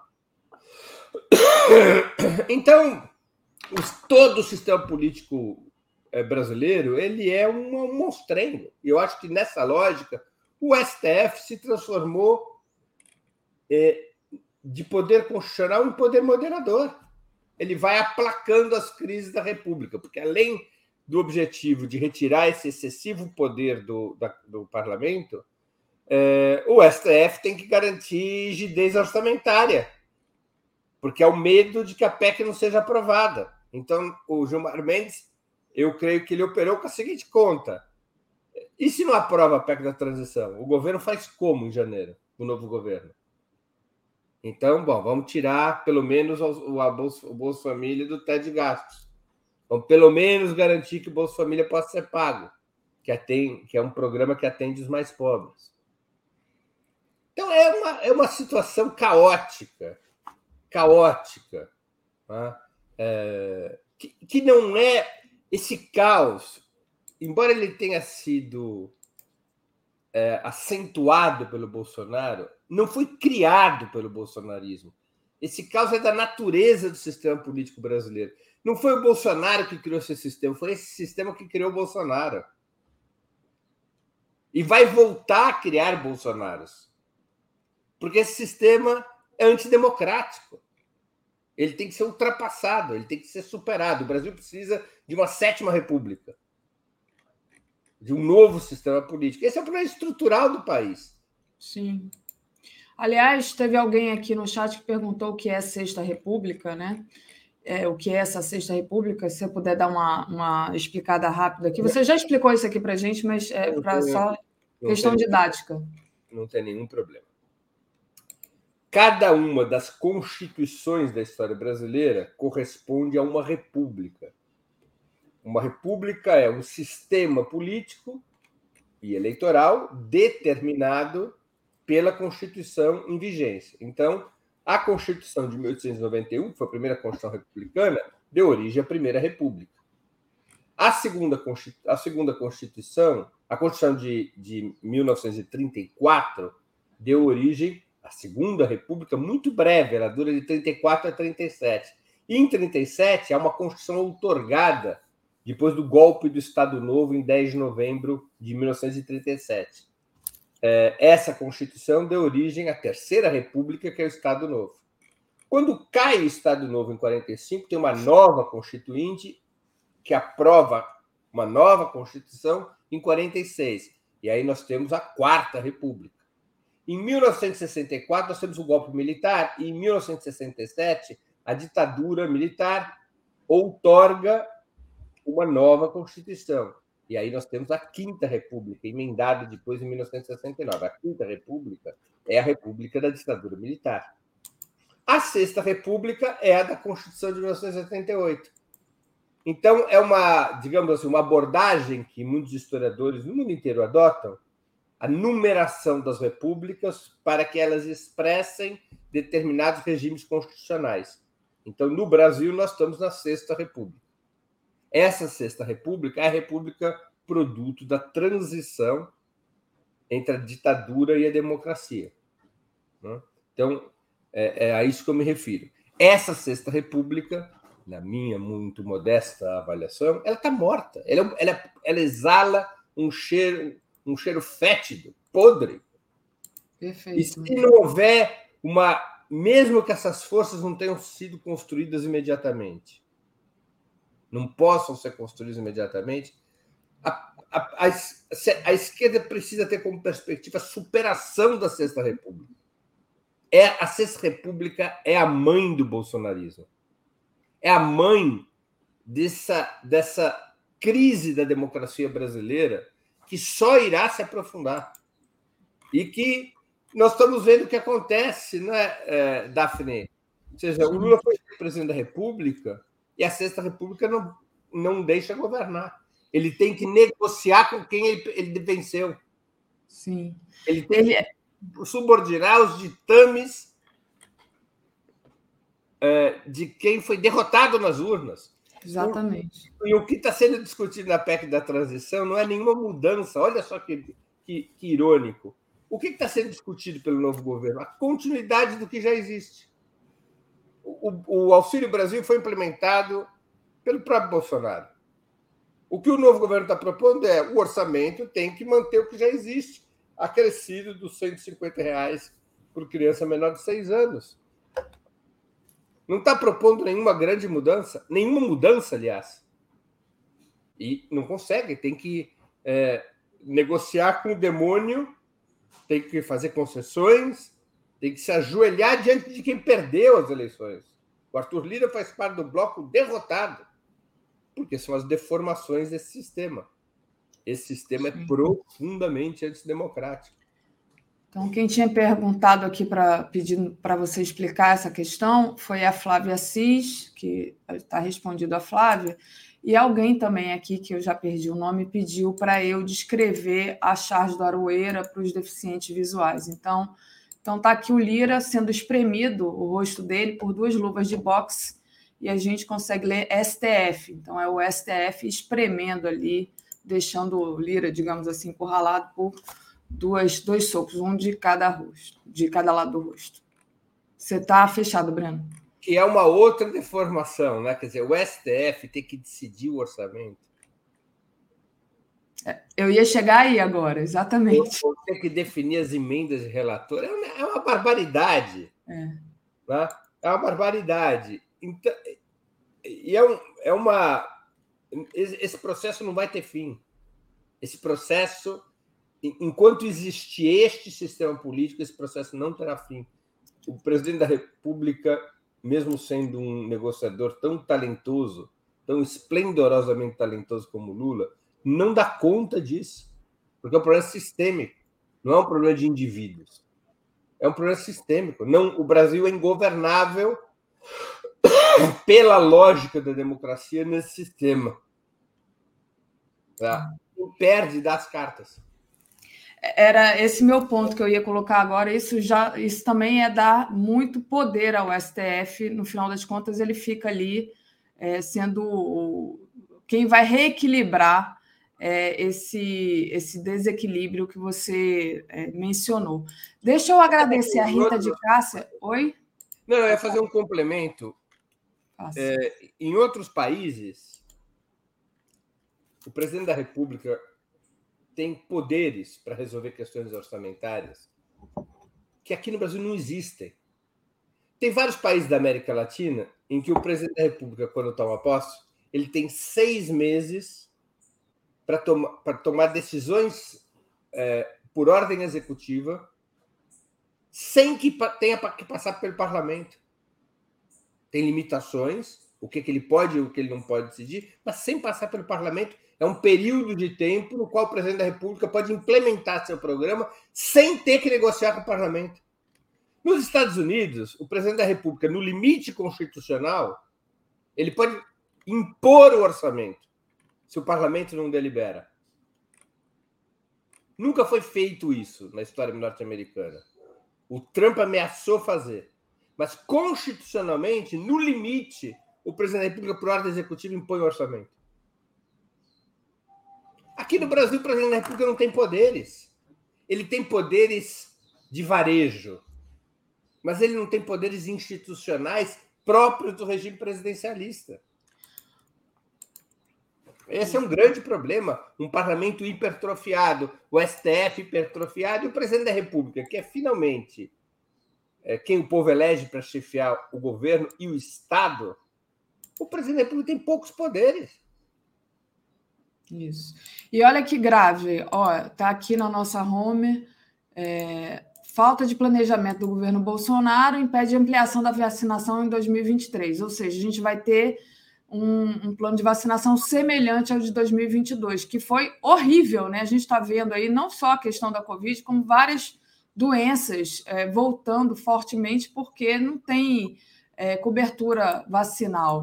É, e a gente fica na mão disso, né? Quer dizer, a gente sabe que o presidente Lula falou que, por exemplo, essa questão da vacina é alguma coisa muito cara ao governo dele, e provavelmente a gente ainda vai ter um ano aí é, pastando para conseguir avançar nisso. Deixa eu ler aqui, Breno, alguns, alguns superchats, e aí eu quero voltar a falar da PEC com você. É, o Eurico, doutor Eurico de Arruda, Neto, de Arruda Neto, mas, Breno, o STF não guarda a Constituição, por isso mesmo não deve zelar para que os parasitas não deturpem as emendas orçamentárias? A Rita de Cássia Conceição, Breno, o STF errou no passado quando deu poder para Moro e agora está tentando fazer as reparações. César, o Lira está fraco agora, depois da decisão do STF. Estava forte quando o PT o apoiou. José Aquino, toda e qualquer emenda parlamentar, secreta ou não, é corrupção na veia. No mínimo, é instrumento de compra de voto e de é, e lideranças, eu acho e a Denise Leal já tinha lido aqui. E aí, Breno, queria é, voltar à questão da PEC, né? A gente já, já falou um pouco da questão da decisão do, do Gilmar, mas o PT deu a, a, declaração que o plano ainda é a PEC, e hoje é votação dessa PEC, né? Por que, que o plano ainda é a PEC? Porque é, com a PEC se amplia mais a questão é, do dinheiro, né, do orçamento. Como é que você está na expectativa dessa votação e é, explica para a gente um pouco quais são as negociações aí que podem acontecer, o que, que qual a expectativa finalmente? Só abre teu microfone que está fechado. Acho que você fechou. A fixação do PT pela PEC é porque ela dá mais segurança jurídica, acima de tudo é uma emenda constitucional, então ela, ela é uma peça juridicamente perfeita. Havia, haveria outros caminhos para obter os créditos extraordinários necessários aos, ao Bolsa Família e a outros programas. Mas não haveria segurança jurídica, a mesma segurança jurídica. Gato escaldado tem medo de água fria. Uhum. A Dilma recorreu a créditos extraordinários que depois foram denunciados como pedaladas fiscais.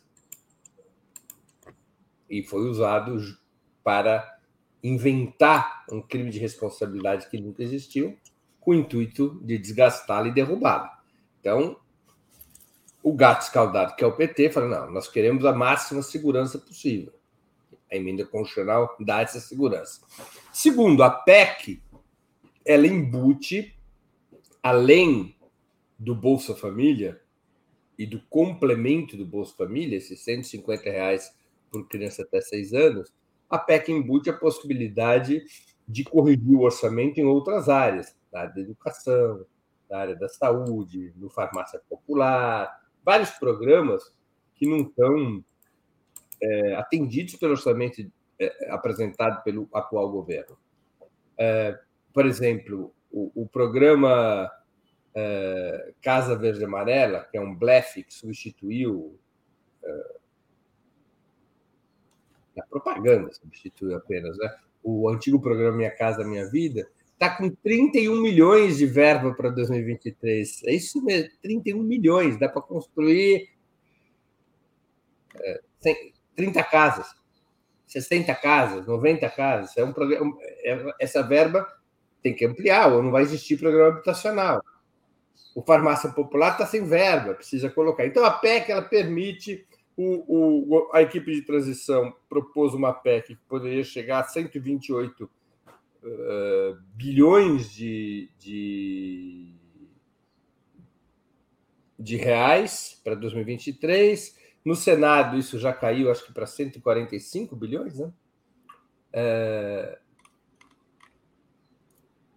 e agora, na Câmara, a Câmara pode optar por chancelar a decisão do Senado, e aí está aprovado, porque PEC não precisa de promulgação pelo presidente da República, ela é promulgada pelo próprio Congresso por se tratar de emenda constitucional. Ou a Câmara pode aprovar a PEC com revisões, ou seja, mudando, por exemplo, o valor. Poderia ser essa a vingança do Arthur Lira deixar o governo de Pires na mão, reduzir, por exemplo, de 145 bilhões para 80 bilhões, que daria exclusivamente para o Bolsa Família e seu complemento. E aí volta para o Senado, porque se ela for alterada, a PEC volta para o Senado, para o Senado bater o martelo. Então, essa é a opção do PT: segurança jurídica e ampliação de recursos. É, a, a, até ontem à noite, conversando com alguns deputados, era incerta a aprovação da PEC da transição tal como ela está porque a decisão do STF tinha provocado agitação no Centrão. A própria uh, reação do Lira nos bastidores mostra isso. Eu não acho que o Lira tenha condições de votar contra a PEC da transição. Eu acho que essa hipótese não existe. Ela é muito remota. Mas ele pode fazer a seguinte maldade: não, estamos a favor da PEC da transição. Mas não vai ser esse bolo todo. É um bolinho que nós vamos dar para o novo governo. Vamos reduzir esse valor. Com isso, ele flerta com o mercado, com o capital financeiro, que está combatendo duramente a PEC da transição, com os veículos da imprensa monopolista, que também estão batendo duro, basta ver até diários como a Folha de São Paulo, que batiam muito no Bolsonaro, estão batendo mais ainda apelidam a PEC da transição de PEC da gastança, fazem um terrorismo fiscal estrondoso. Né?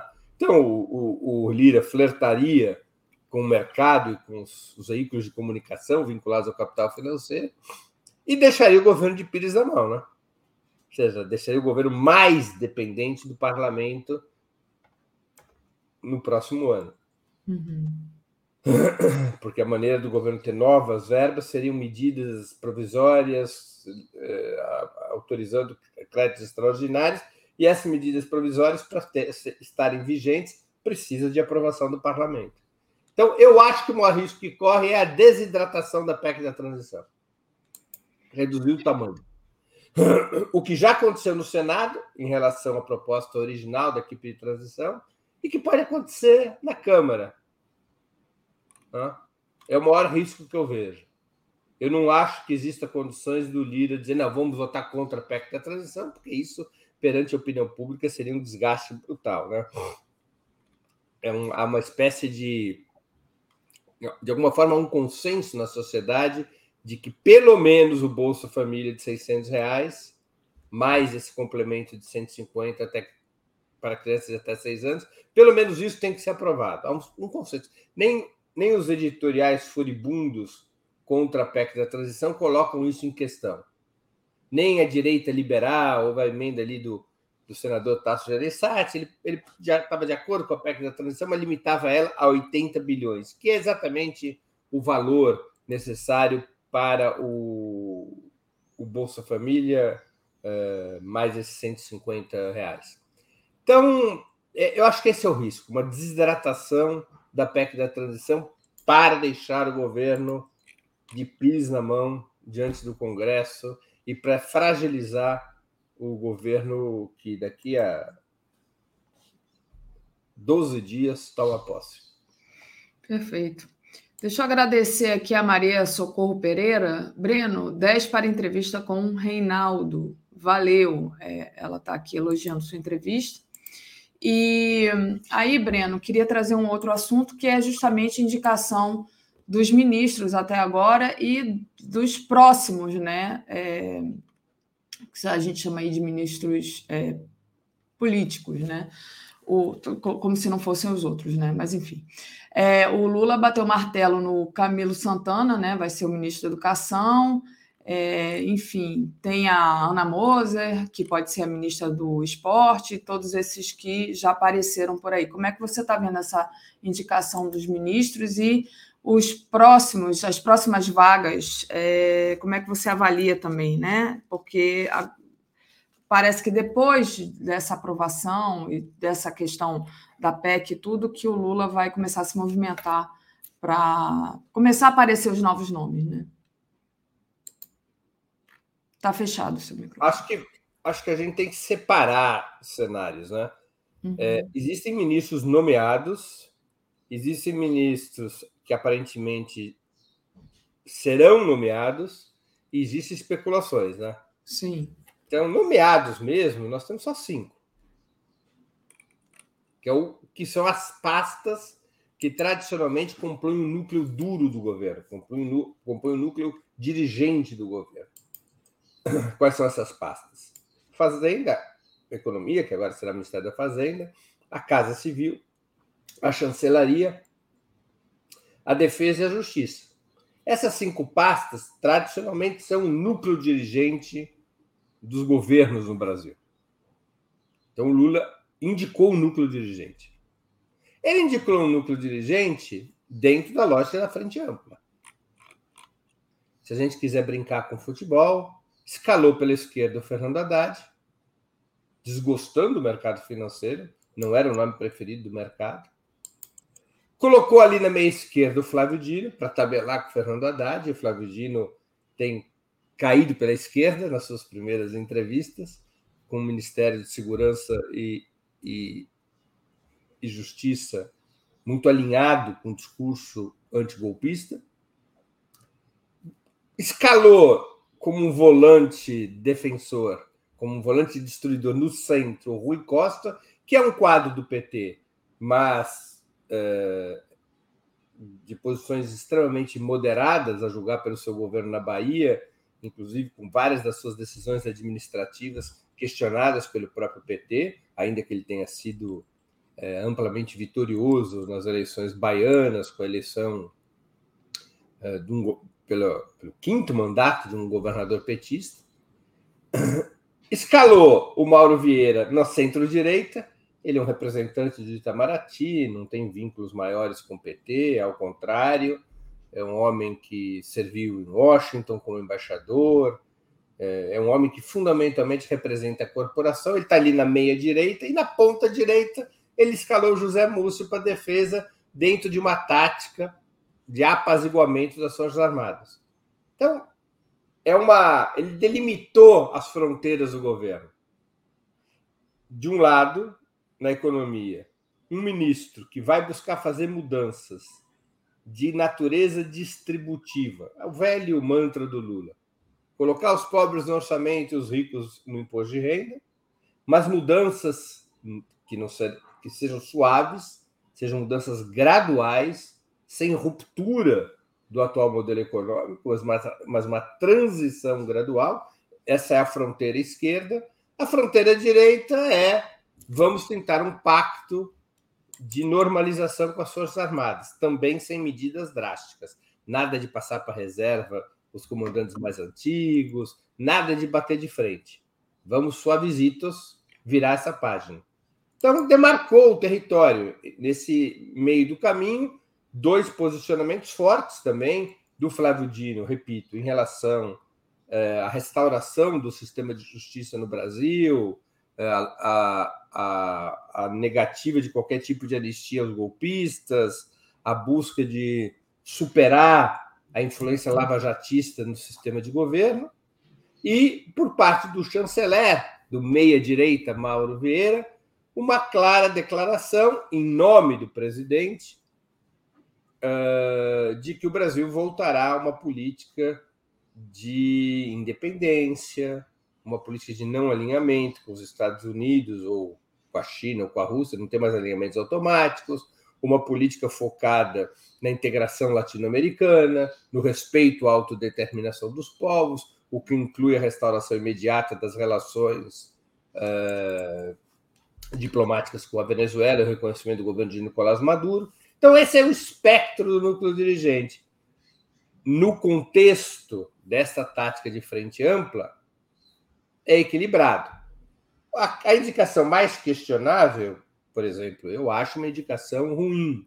Não pelas características pessoais. Eu acho que o, o ministro José Múcio Monteiro é um homem muito experiente, muito hábil, muito afável, com muitos talentos pessoais, é um homem de respeito. Não, não tem a ver com as características pessoais. Eu acho uma indicação ruim porque eu acho a tática em relação às Forças Armadas ruim, uma ilusão e uma falta de tino para aproveitar, falta de ousadia para aproveitar a janela de oportunidade que se abre agora no início do governo. Agora é o momento de enfrentar a tutela militar. Não será daqui mais para frente, quando o governo possivelmente terá estará vivendo crises pesadas por conta da economia, da situação internacional. Agora era hora de recorrer a determinados instrumentos constitucionais para começar a fazer a limpa nas Forças Armadas. Precisaria de um outro tipo de ministro da Defesa, que fosse um, um, um, um, um homem, uma mulher, cujas características fossem mais de afrontamento à tutela militar e de enquadramento dos militares sob o poder civil, e eu acho que tinha que tomado uma medida de nomear para os comandos das forças, da Marinha, da Aeronáutica e do Exército, é, oficiais superiores mais modernos, como eles dizem, para automaticamente mandar para a reserva do, uma ou duas dezenas de oficiais superiores que são mais ligados ao bolsonarismo. Até para o presidente entrar entrando, né? Entrar mostrando quem manda, quem é o comandante supremo das Forças Armadas. Então, o que eu mais questiono é a defesa. Acho que é uma indicação que tem, repito, ela tem é, coerência com a tática de frente ampla, mas eu considero que está se perdendo uma oportunidade e que vai se caminhando por uma trilha perigosa, que é o de conviver com a tutela militar. Perfeito. Né? O resto, ok. Mauro Vieira teria nomes melhores, mais audaciosos, mais progressistas, certamente. Mas tampouco é um nome que signifique concessões na política externa. Na prática, o presidente da República está dizendo: o chanceler sou eu. Colocou o nome da corporação para evitar marola e está chamando para si a política internacional, o que é razoável. Ou seja, o Lula, nos seus outros governos, também exerceu uma fortíssima diplomacia presidencial. Além do que, o Mauro Vieira não é um, um quadro de elaboração da política externa. A política externa vai estar sendo elaborada entre o Lula o presidente da República, e o Celso Amorim, que provavelmente irá para essa Secretaria de Assuntos Estratégicos. O Mauro Vieira vai ser mais um coordenador executivo da política internacional e do próprio Itamaraty, que é cheio de problemas internos. Né? É, o Flávio Dino é uma indicação natural para o Ministério da Justiça, tá, é um nome bastante consensual entre as forças progressistas. E o Fernando Haddad, dentre as opções que estavam postas, que unificassem talento pessoal, é, prestígio político, confiança do presidente da República, história, ele era a opção mais à esquerda, era a opção mais progressista. As outras todas eram opções de maiores concessões ao mercado financeiro.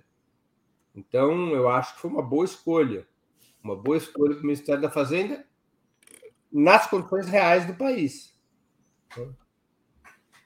Perfeito. É, bom, vamos lá, Breno. Só para agradecer aqui a Estela Bettini, Lula estruturou e fez categorias dentro de cada ministério. Obrigada, Estela. Agora a gente tem só um, um finalzinho aqui de tempo. Queria que você falasse da resolução do PSOL, né? O Diretório Nacional do PSOL, que se reuniu no dia 17 de dezembro, aprovou uma resolução intitulada PSOL contra desculpa, PSOL com Lula contra o bolsonarismo e pelos direitos do povo brasileiro. Como é que você é, analisa essa decisão do PSOL? E o Boulos, por exemplo, diz que não, provavelmente não vai ser ministro, né, que vai, vai atuar como parlamentar. É, como é que você vê a participação do PSOL e essa resolução especial? Olha, é, é aquela velha história do meio copo cheio, meio copo vazio, né? É, eu acho a resolução boa para o presidente Lula. Porque a alternativa a essa resolução era uma resolução que colocasse o PT fora do governo e fora da base, colocasse o, PT, o PSOL fora do governo e fora da base parlamentar de sustentação, perdendo 12 deputados, perdão, 14 deputados, porque é uma federação com a rede. Essa era a situação real. Ou um PSOL dividido, em que também se perderia deputados na base de sustentação e também se ampliaria os ruídos na oposição ao governo. É uma solução de compromisso dentro do PSOL, é uma solução que não impede nenhum militante do PSOL de ir para o governo Lula. Se o for, o fará em caráter individual. Isso não quer dizer que o PSOL vira as costas para quem for ou para o próprio governo. Significa que quem for não estará representando o PSOL diretamente. O PSOL não quer se subordinar à disciplina de governo. O que é disciplina de governo? Um partido que tem ministros, esses ministros não podem criticar o próprio governo, não podem criticar outros ministros, não podem fazer publicamente a disputa. Né? Ou seja, os ministros de um determinado partido que integram o governo, eles estão subordinados à disciplina presidencial. O pessoal não queria estar subordinado a essa disciplina de governo. Ou parte importante do pessoal não queria. Outra parte queria, mas não tinha maioria para isso. Então, é uma solução de compromisso.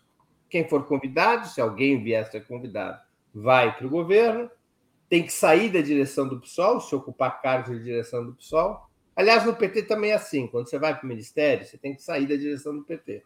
Né? É... Mas o PSOL não tem, não se compromete com a disciplina de governo. O PSOL integra a base do governo, mas com independência. Se for proposta pelo governo alguma medida, é, alguma lei, alguma proposta que fira o programa do PSOL, que fira é, as crenças do PSOL, o PSOL não estará obrigado a votar com a base é, parlamentar. É, claro, qual é o meio copo vazio? O PSOL não integrou de verdade a base parlamentar. Ele está integrando a base parlamentar naquilo que ele concorda. Ou seja, alguém poderá dizer, dá na mesma do que não integrar, porque todo partido, em tese, vota sempre em favor do que concorda. É que não é sempre assim. Quando é meio você... assim, né? Se o, se o governo acertar, legal, estamos com o governo. Se o governo errar, mais a gente vai fazer crítica. É que é mais ou menos, porque quando você se decide pela oposição, você vota com a oposição, mesmo que você não concorda com a tese. O pessoal fez isso no primeiro mandato do Lula. Hum. O pessoal votou contra a CPMF, que tirou 50 bilhões de reais da saúde. O pessoal queria tirar 50 bilhões da saúde? É claro que não. Nenhum partido de esquerda não. vai querer tirar dinheiro da saúde. Mas tirar a CPMF e os 50 bilhões da saúde prejudicava o governo Lula. Como o pessoal estava na oposição, era isso que importava. Então, tem diferença. Quando o partido diz que está com Lula, mas quer ter independência, não é a mesma coisa de dizer que está na oposição. Então, ele vai votar essas medidas a partir dessa orientação.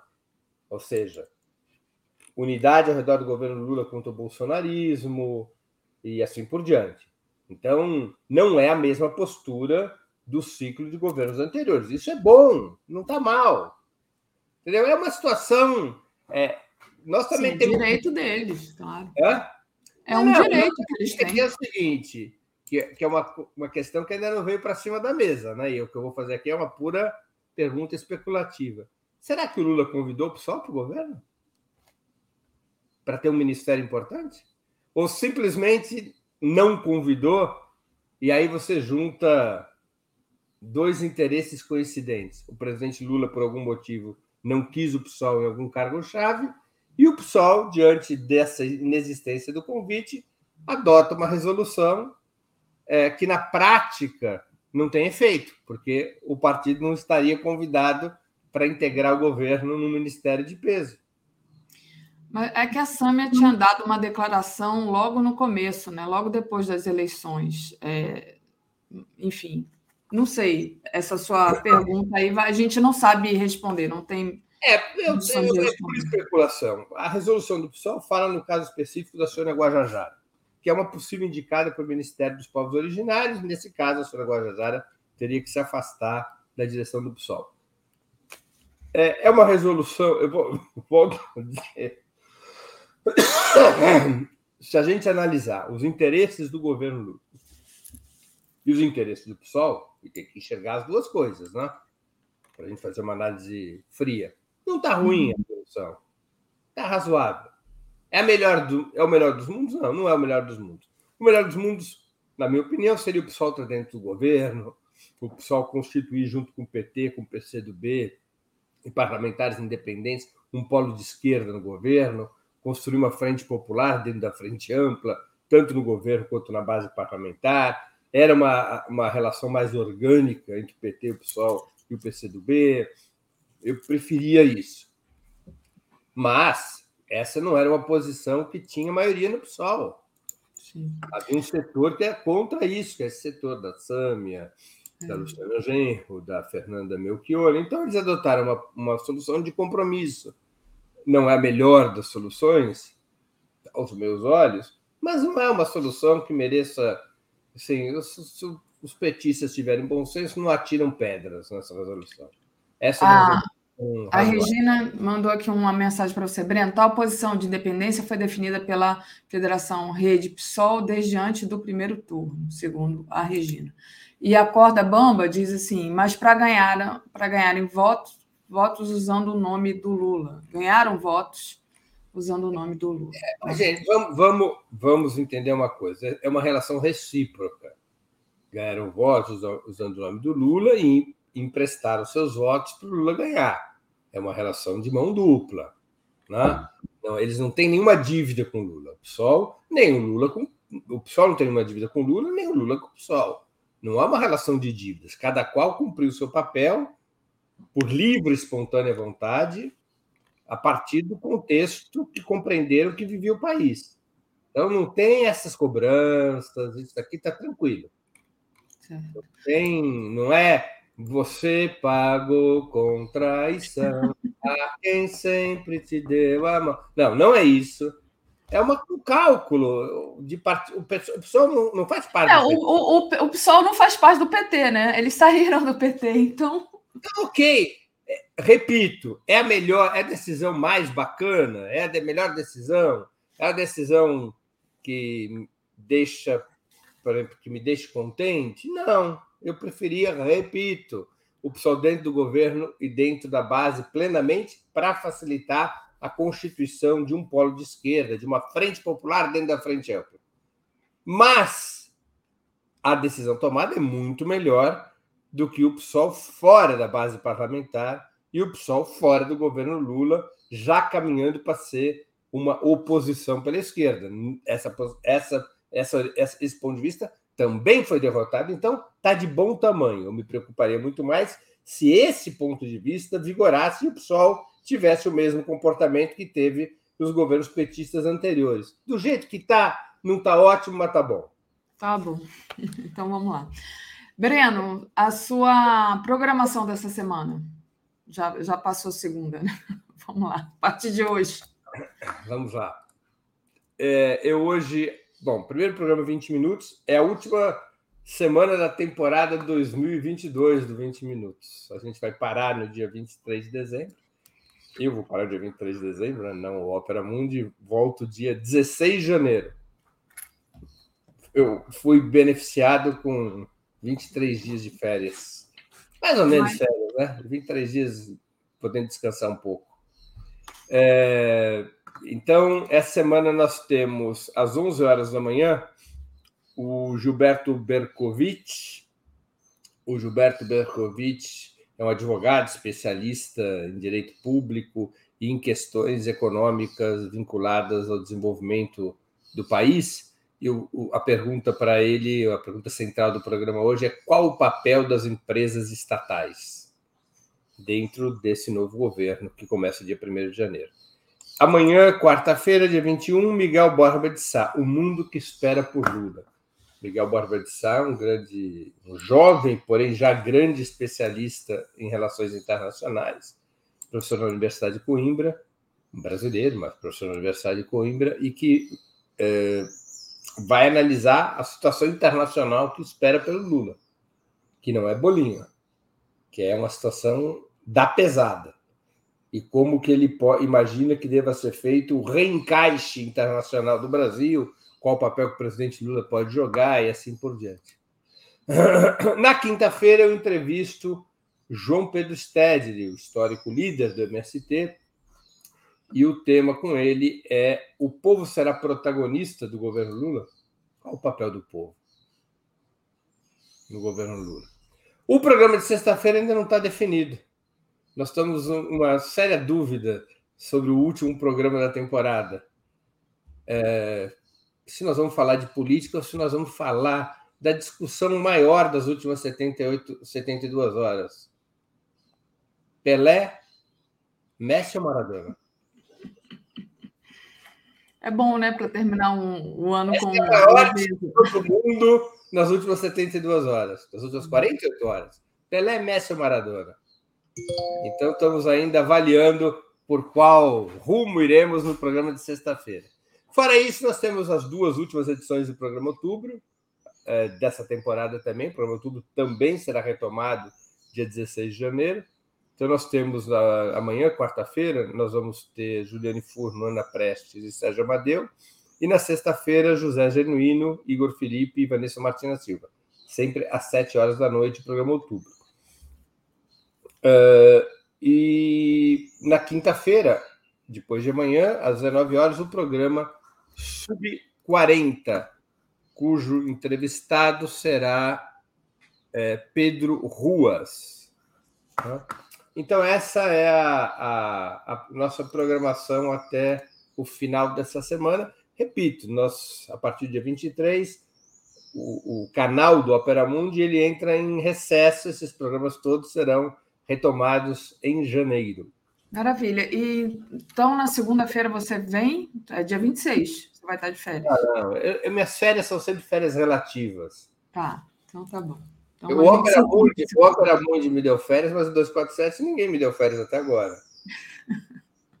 então tá, vou dizer aqui ao vivo, eu não vou te dar férias. Até segunda, Breno. Obrigada. Beijos, Daphne. Tchau, tchau. Beijo, valeu. Fazendo aqui. Comentário de Tereza Cruvinel. Oi, Tereza, bom dia. Bom dia, Daphne. Bom dia, comunidade 247. Tudo bem, Tereza? Eu fui aqui bem. Falei para o Breno, não vou te dar férias, mas eu só queria avisar para todo mundo que aí eu falando isso me lembrei que quinta e sexta eu vou estar de folga, então vou estar aqui com Tereza até amanhã e aí na quinta e na sexta eu vou estar de folga. Acho que vai ser a Andréia que vai me substituir aqui. E vamos lá, Tereza, como você mandou para mim, né? Mensagem para mim, mafuar no Congresso, adorei. Mafuar no Congresso, né? Teve a questão do STF, que surpreendeu a todos, né? É, inclusive, Breno falava que todos os agentes políticos derrubando o orçamento secreto. E é, o Lira e os aliados do Lira não gostaram nada disso, né? É, acusaram o conchavo do Lula com o ministro Lewandowski, né? É, bom, teve também ali a salvaguarda que foi dada pelo ministro Gilmar Mendes no domingo, autorizando o Bolsa Família fora do teto de gastos, é, mas ainda o Lula e o, o governo é, aposta nessa PEC, né, que vai ser votada hoje, né, a PEC da transição. É, tá quente aí o, o clima, tá. né, Tereza? Muita coisa. Uma, e uma coisa interligada à outra. Então, é... passo para você fazer uma análise. Está quente, está tenso e imprevisível. Né? Se você me perguntar, a PEC passa? Eu direi, mas é, acho que tem chances de passar é, mais chances de passar. Mas nessa altura dos acontecimentos aqui em Brasília, tudo é imprevisível. O mais imprevisível foi o voto do ministro Lewandowski, né? Ontem, segunda-feira de manhã, é, a favor da derrubada do orçamento secreto. Por quê? É, o, o, o julgamento terminou na quinta-feira à noite em 5 a 4, 5 a favor ministra, do voto da ministra Rosa Weber, em que ela pedia o fim do orçamento secreto por inconstitucionalidades várias, um voto demolidor que ela deu. Mais quatro ministros diziam que não, que com alguns ajustes a questão era legal, constitucional, mas que era preciso mais transparência, mais impessoalidade na distribuição dos recursos reservados para essas emendas, chamadas secretas, porque não aparece o dono. É, e, e, o próprio Lewandowski disse: Olha, eu tenho aqui, vamos adiar isso para segunda-feira, tem aqui uma proposta do Congresso de que vai fazer umas mudanças, quem sabe isso se resolve. Ele dava a entender que estava interessado em, na manutenção é, do orçamento secreto com ajustes, porque todo mundo sabe que a derrubada causaria furor no, no Congresso. Né? Os, os deputados e senadores já estão viciados em mandarem numa parte do orçamento, em mandarem na distribuição de um bom é, volume de verbas públicas para seus municípios. Isso, como sabemos, ajuda eles a se manterem é, na política, se reelegerem e tal. O ministro Gilmar, que também pediu adiamento, é, disse a mesma coisa: esse assunto é muito grave, impacta a governabilidade, querendo dizer: olha, vem aí um novo governo, se a gente derruba isso, vai complicar muito para o novo governo e tal. Então, tudo dava a entender, como a gente disse aqui, que quando o orçamento fosse votado, o julgamento fosse retomado na segunda-feira, os dois votariam com os quatro né, divergentes da, da Nesta Rosa e o orçamento seria mantido. Então, o, no dia seguinte, sexta de manhã, embora seja tão pouco usual votações na sexta-feira no Congresso, é, as duas casas aprovaram a resolução número 322, é, fazendo vários ajustes nessa forma de emendas, né? mais transparência, indicação dos seus autores, é, distribuição, observando é, não se o cara é da pessoa é da base do governo, mas a, a, o tamanho das bancadas, em suma, uma série de ajustes ali. Deixou um quinhão assim considerável para os para os membros das mesas das duas casas, mas o grosso do dinheiro ia ser distribuído pelas bancadas. Ok, aí a gente ficou com a percepção mais é, firme de que na segunda-feira haveria né, é, a manutenção desse tal orçamento secreto tão importante para os congressistas. No domingo à noite, também surpreendentemente, o ministro Gilmar deu uma liminar atendendo aí um pedido da Rede Sustentabilidade, dizendo que o governo pode sim a, a gastar com o Bolsa Família, programa de programas sociais necessários ao sustento das pessoas, fora do tal teto de gastos. É, e é, é, exatamente para isso que a, a, está se tentando aprovar a PEC, ter uma autorização constitucional para fazer gastar com programa social fora do teto, essa herança do Temer. E então é ótimo, é uma salvaguarda para o governo, mas esta não é a melhor solução, né? É um guarda-chuva, porque a PEC resolve também outros problemas além do Bolsa Família. Mas conquistou-se essa salvaguarda aí para o governo. E aí, na segunda-feira, de repente, é, o, o, o, de repente, não quer dizer, previsivelmente, o, o julgamento foi retomado. Surpreendente foi o voto do ministro Lewandowski. Ele que tinha dado tantos sinais, que tinha elogiado o, o, a, a, a resolução aprovada pelo Congresso, dizendo que aquilo resolvia boa parte dos problemas é, do orçamento secreto, que isso ia ser levado em conta no julgamento, dando sempre a entender que ele votaria pela manutenção ele votou com a ministra Rosa. Fez o sexto voto, que é a maioria no Supremo, são seis votos, né? Fez o sexto voto determinando o fim do orçamento secreto, ou das chamadas emendas de relator. O que, é que houve antes? Né? Houve um encontro do Lula com o Arthur Lira é, no domingo, para discutir exatamente a PEC da transição. E a gente sabe que o Arthur Lira, né, a PEC já passou no Senado, agora depende da Câmara, e que o Arthur Lira vinha fazendo exigências do governo para aprovar. Já tinha conseguido apoio à reeleição dele para presidente da Câmara, né, mas vinha fazendo outras exigências. E o Lula não gostou dessa conversa. Ele disse a alguns amigos que essa conversa foi muito ruim, que o Lira tinha, havia dito que não, não se comprometia em aprovar a PEC por dois anos de exclusão do teto de gastos, como dispôs o Senado, né, que a Câmara estava querendo aprovar por um ano só, nem se comprometia com o valor total de recursos que a PEC libera do teto de gastos, porque tem o dinheiro do Bolsa Família, tem mais 23 milhões de receitas extras. E ele também tem pedindo, já tinha apresentado pedido, Ministério da Saúde, FUNASA, Codevasf, espaços no governo. O Lula acho que não gostou nem um pouco.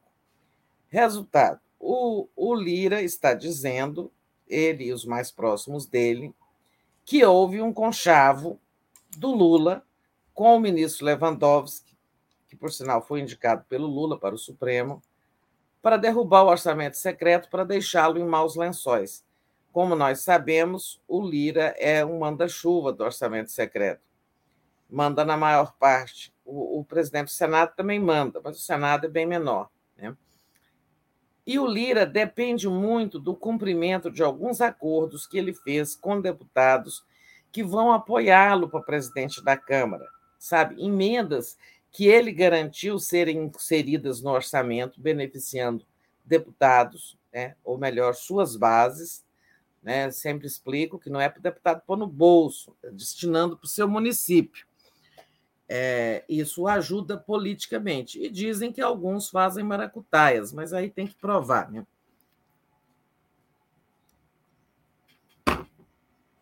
O fim do orçamento secreto prejudica todos os congressistas que já estão viciados nessa teta, mas prejudica, sobretudo, o Lira, né?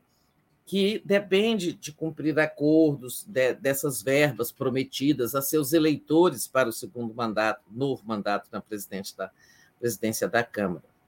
Né? E então o clima azedou geral, né? azedou geral porque tem essa acusação aí de que o voto do ministro foi uma combinação com o Lula que teria dito, olha, é preciso dar um basta nesse Lira, está demais. Agora eu vou botar um freio nele, dar-lhe uma porrada, né? E foi uma senhora porrada. Eu não estou aqui endossando. Quem está dizendo isso, que o voto do ministro Lewandowski foi político, né? É, é o Arthur Lira.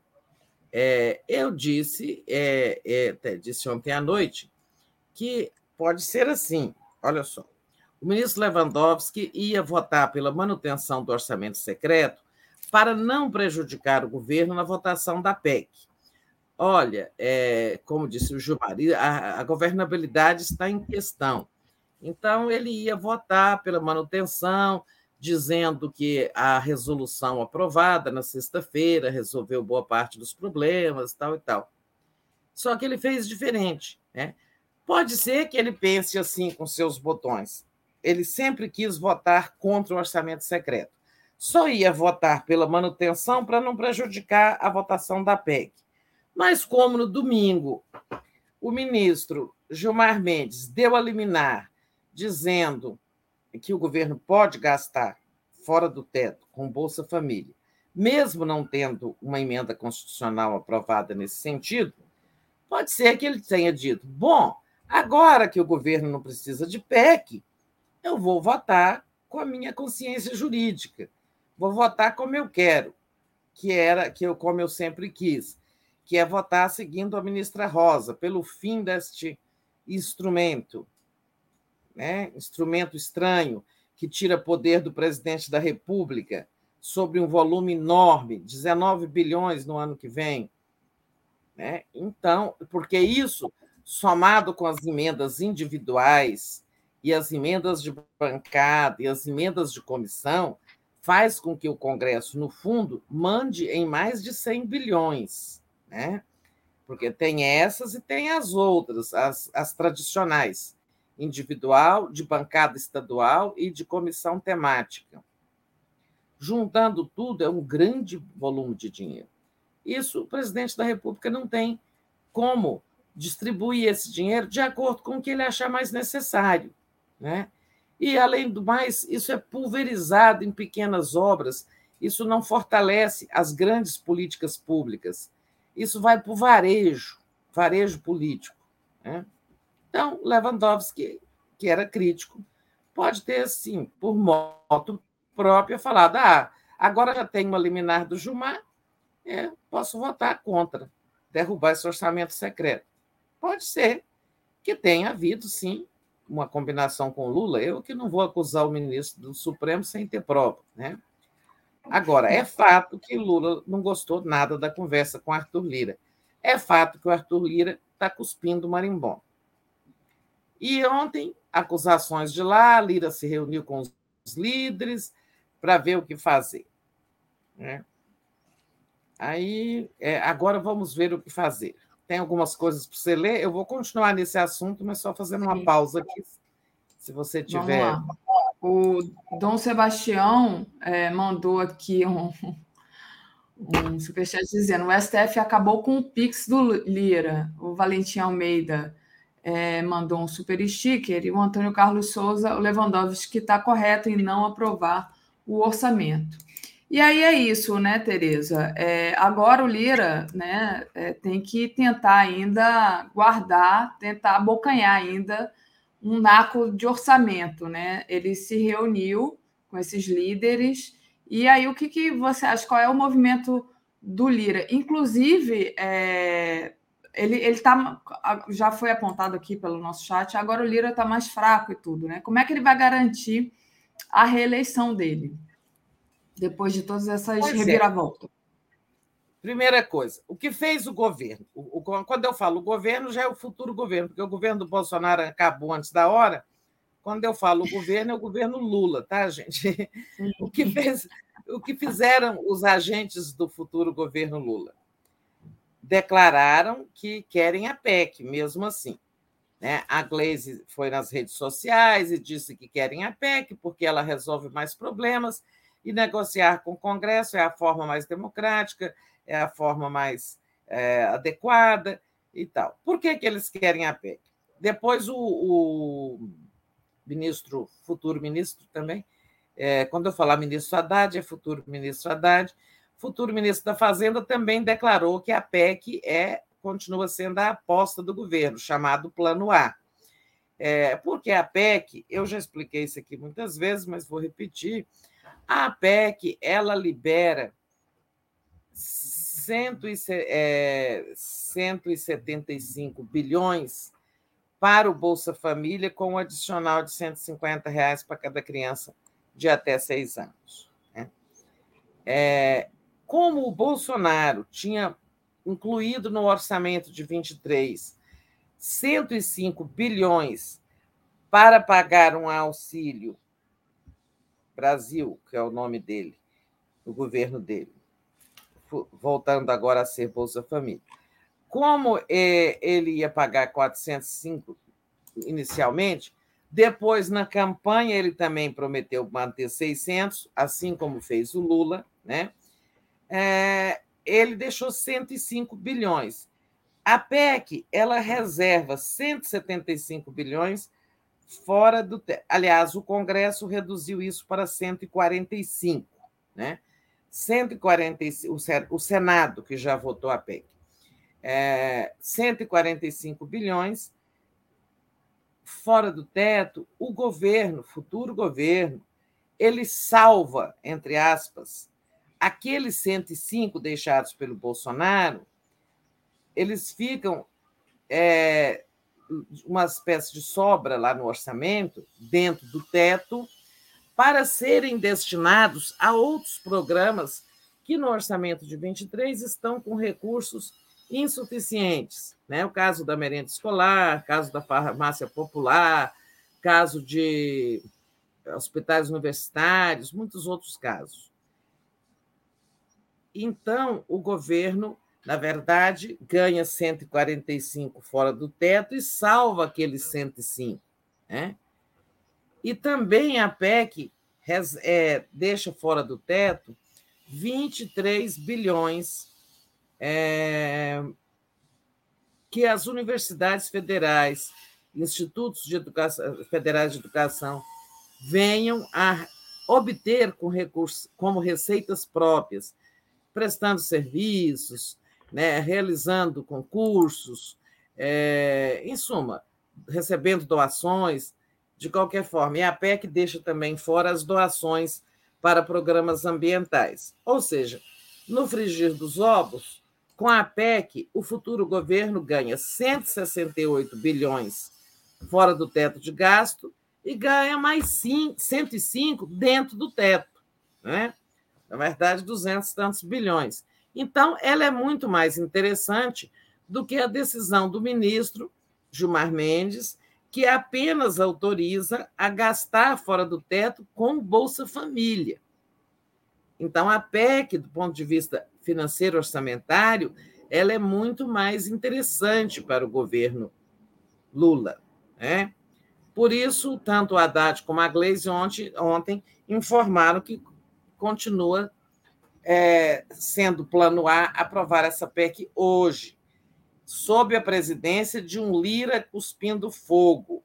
Né?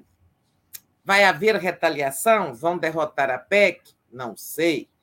Acho que, assim, é, a maioria. O Lira, é, é o problema é dele, de presidência da Câmara. Agora, a maioria do Centrão mesmo, né, seguidores do Lira, eles acham que podem falar assim: o que, que eu ganho dando um troco no governo Lula? Que o Bolsonaro já acabou, eu vou votar a favor é, para ganhar alguma coisa. E até porque o meu partido, o MDB, faz de conta, já vai para o governo, é, quem sabe o PSD, o PP. Eu acho mais provável que o governo vença mas não ponho minha mão no fogo. Eu só aposto quando tenho certeza. Né? Essa é a questão. Agora, o que que eles estão armando no Congresso? Aí não é só o Lira, eles todos, para não perderem os 19 bilhões do ano que vem. Eles estão fazendo, porque o orçamento já reserva 19 bilhões para esse conjunto de emendas de relator. Né? Está tudo discriminado no orçamento, a ponte, o asfalto, o, plano de o posto de saúde, várias coisas lá. Todas essas obrinhas, que a maioria disso são obras pequenas, tem obras grandes também. Mas é, esse dinheiro já está reservado. Né? E o que, que seria o normal?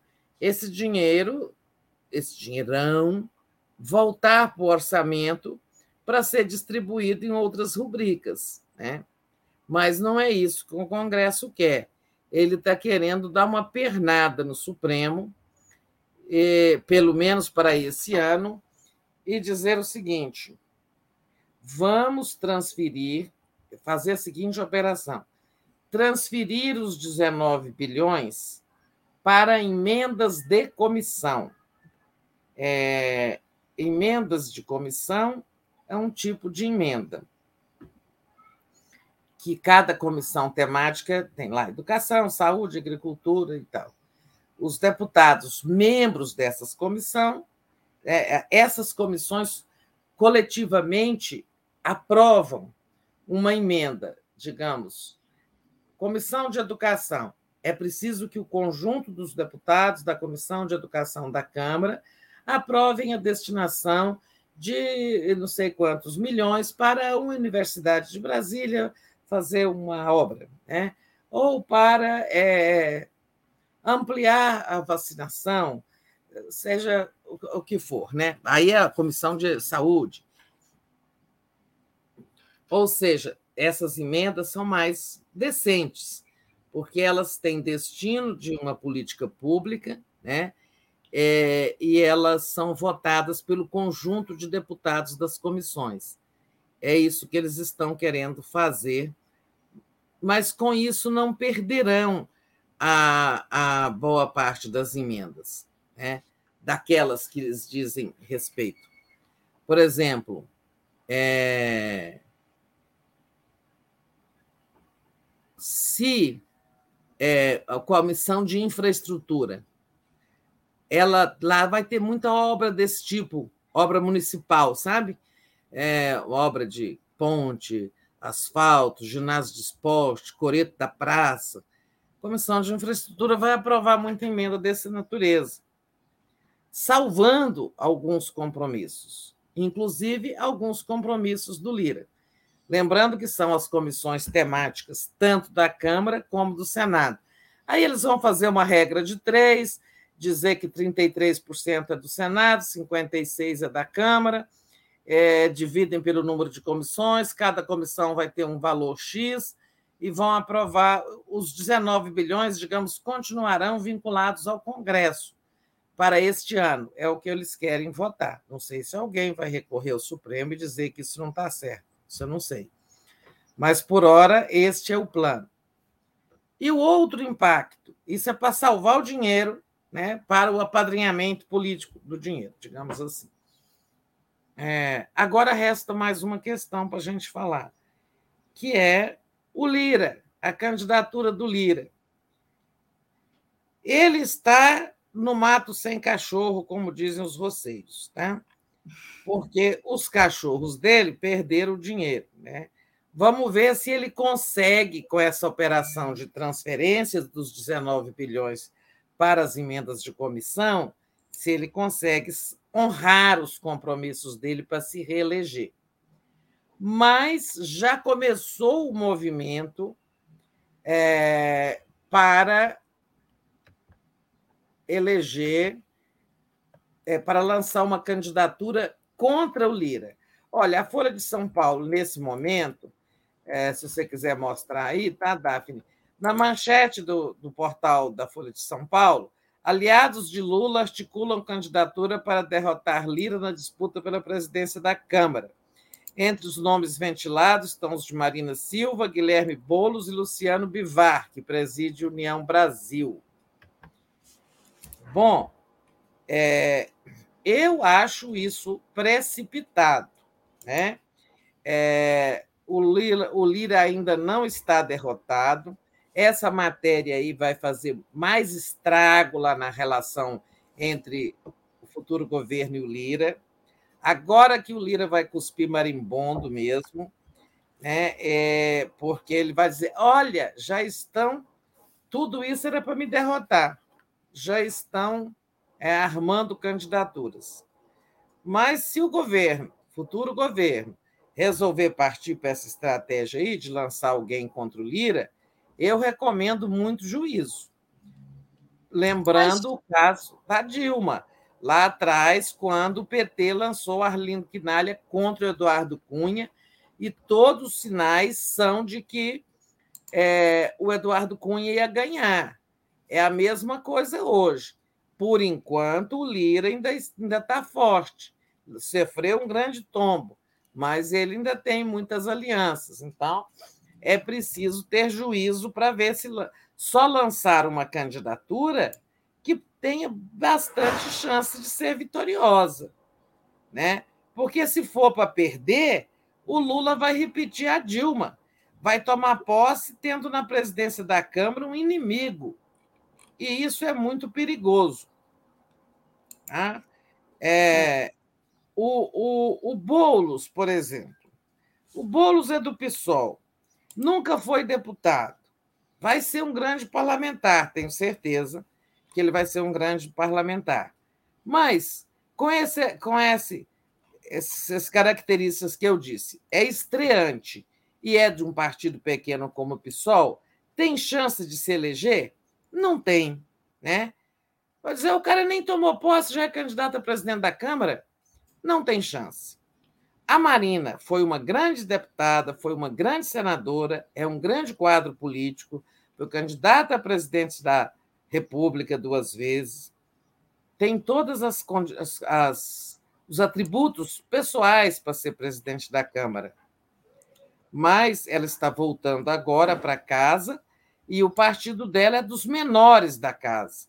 Tem chance de ser eleita presidente da Câmara? Não tem. Agora. Só para ah. ilustrar, está aqui no, no, no Globo, né, no Valor. É, Lira quer mudar PEC para contornar derrota. O presidente da Câmara pretende incluir 19,4 bilhões das emendas de relator como pagamento obrigatório. Então, tá aí. que você É, estava falando. é, é, é, essa tentativa aí, eu não acho que ela vai dar frutos. É, ele quer incluir quais como pagamento obrigatório? Ele quer. Vou ler aqui para você. Só essa E- chamadinha aqui de baixo. É, presidente da Câmara pretende incluir 19,4 bilhões das emendas de relator como pagamento obrigatório. Ó, as emendas de relator não existem mais, elas já acabaram. Já É? tá, não. É, o Supremo já derrubou. Ele está querendo incluir as emendas de comissão, essas que eu mencionei, para as quais eles vão transferir os 19 bilhões. Essas emendas de comissão não são pagamento obrigatório. Pagamento obrigatório são as individuais e as debancadas estaduais. Agora tem essa conversa. Eles querem incluir as, transferir os 19 para as, para as, as emendas de comissão e torná-las também obrigatória, incluindo isso, esse dispositivo, na PEC. Se, se conseguir fazer isso, a PEC volta ao Senado. E aí não há tempo para aprovar. Tá? É, é, é outra é, decisão temerária, assim, é um plano temerário que pode derrotar o governo Lula. Porque se, a- se qualquer mudança de uma vírgula na PEC na Câmara, ela tem que votar ao Senado. E aí, não sei, Natal está aí, né, gente? É, é, é difícil ter tempo para isso tudo. É. Mas existe, sim, esse plano. É, é a transferência que eu disse para as comissões, porque é, não tem emenda de relator, já acabou. né? Essa, essa chamada aí do valor está errada. É, quer dizer, não está clara. Transferidas emendas de relator, as emendas de relator acabaram. Acabaram. Não é que acabaram, elas vão continuar existindo, as emendas de relator. Só que, como era antigamente, com um valor pequeno, destinado apenas a correções, saneamento de omissões, de, de, de insuficiências, erros no orçamento, como sempre foi no passado, antes de 2019. Elas continuarão existindo, mas não serão secretas nem bilionárias. Bom, mas eu dizia, eu estava falando da presidência da Câmara. Sim. Então, falei que Boulos não pode. Tá? É, Boulos é, é uma, seria uma candidatura, eu diria até suicida. Marina, eu acho inviável. Luciano Bivar, presidente da União Brasil, tem mais chances, porque já transita, teria votos ali na ala conservadora. Mas também não é assim, sabe, uma candidatura para se abraçar. Ainda mais que não é nem do PT, porque o PT vai entrar nessa de apoiar Luciano Bivar para a presidência da Câmara. Vai comprar briga com Lira.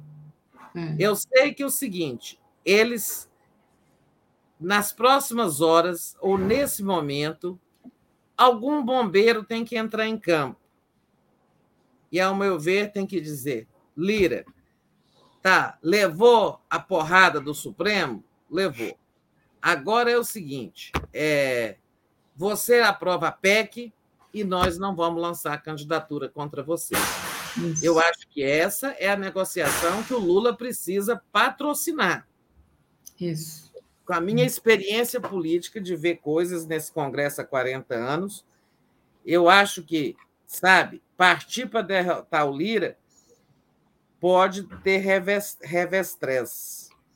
É, a não ser que é, ele sofra um revés tão grande que não consiga nem salvar os 19 bilhões para o Congresso. Não consiga nada disso aí.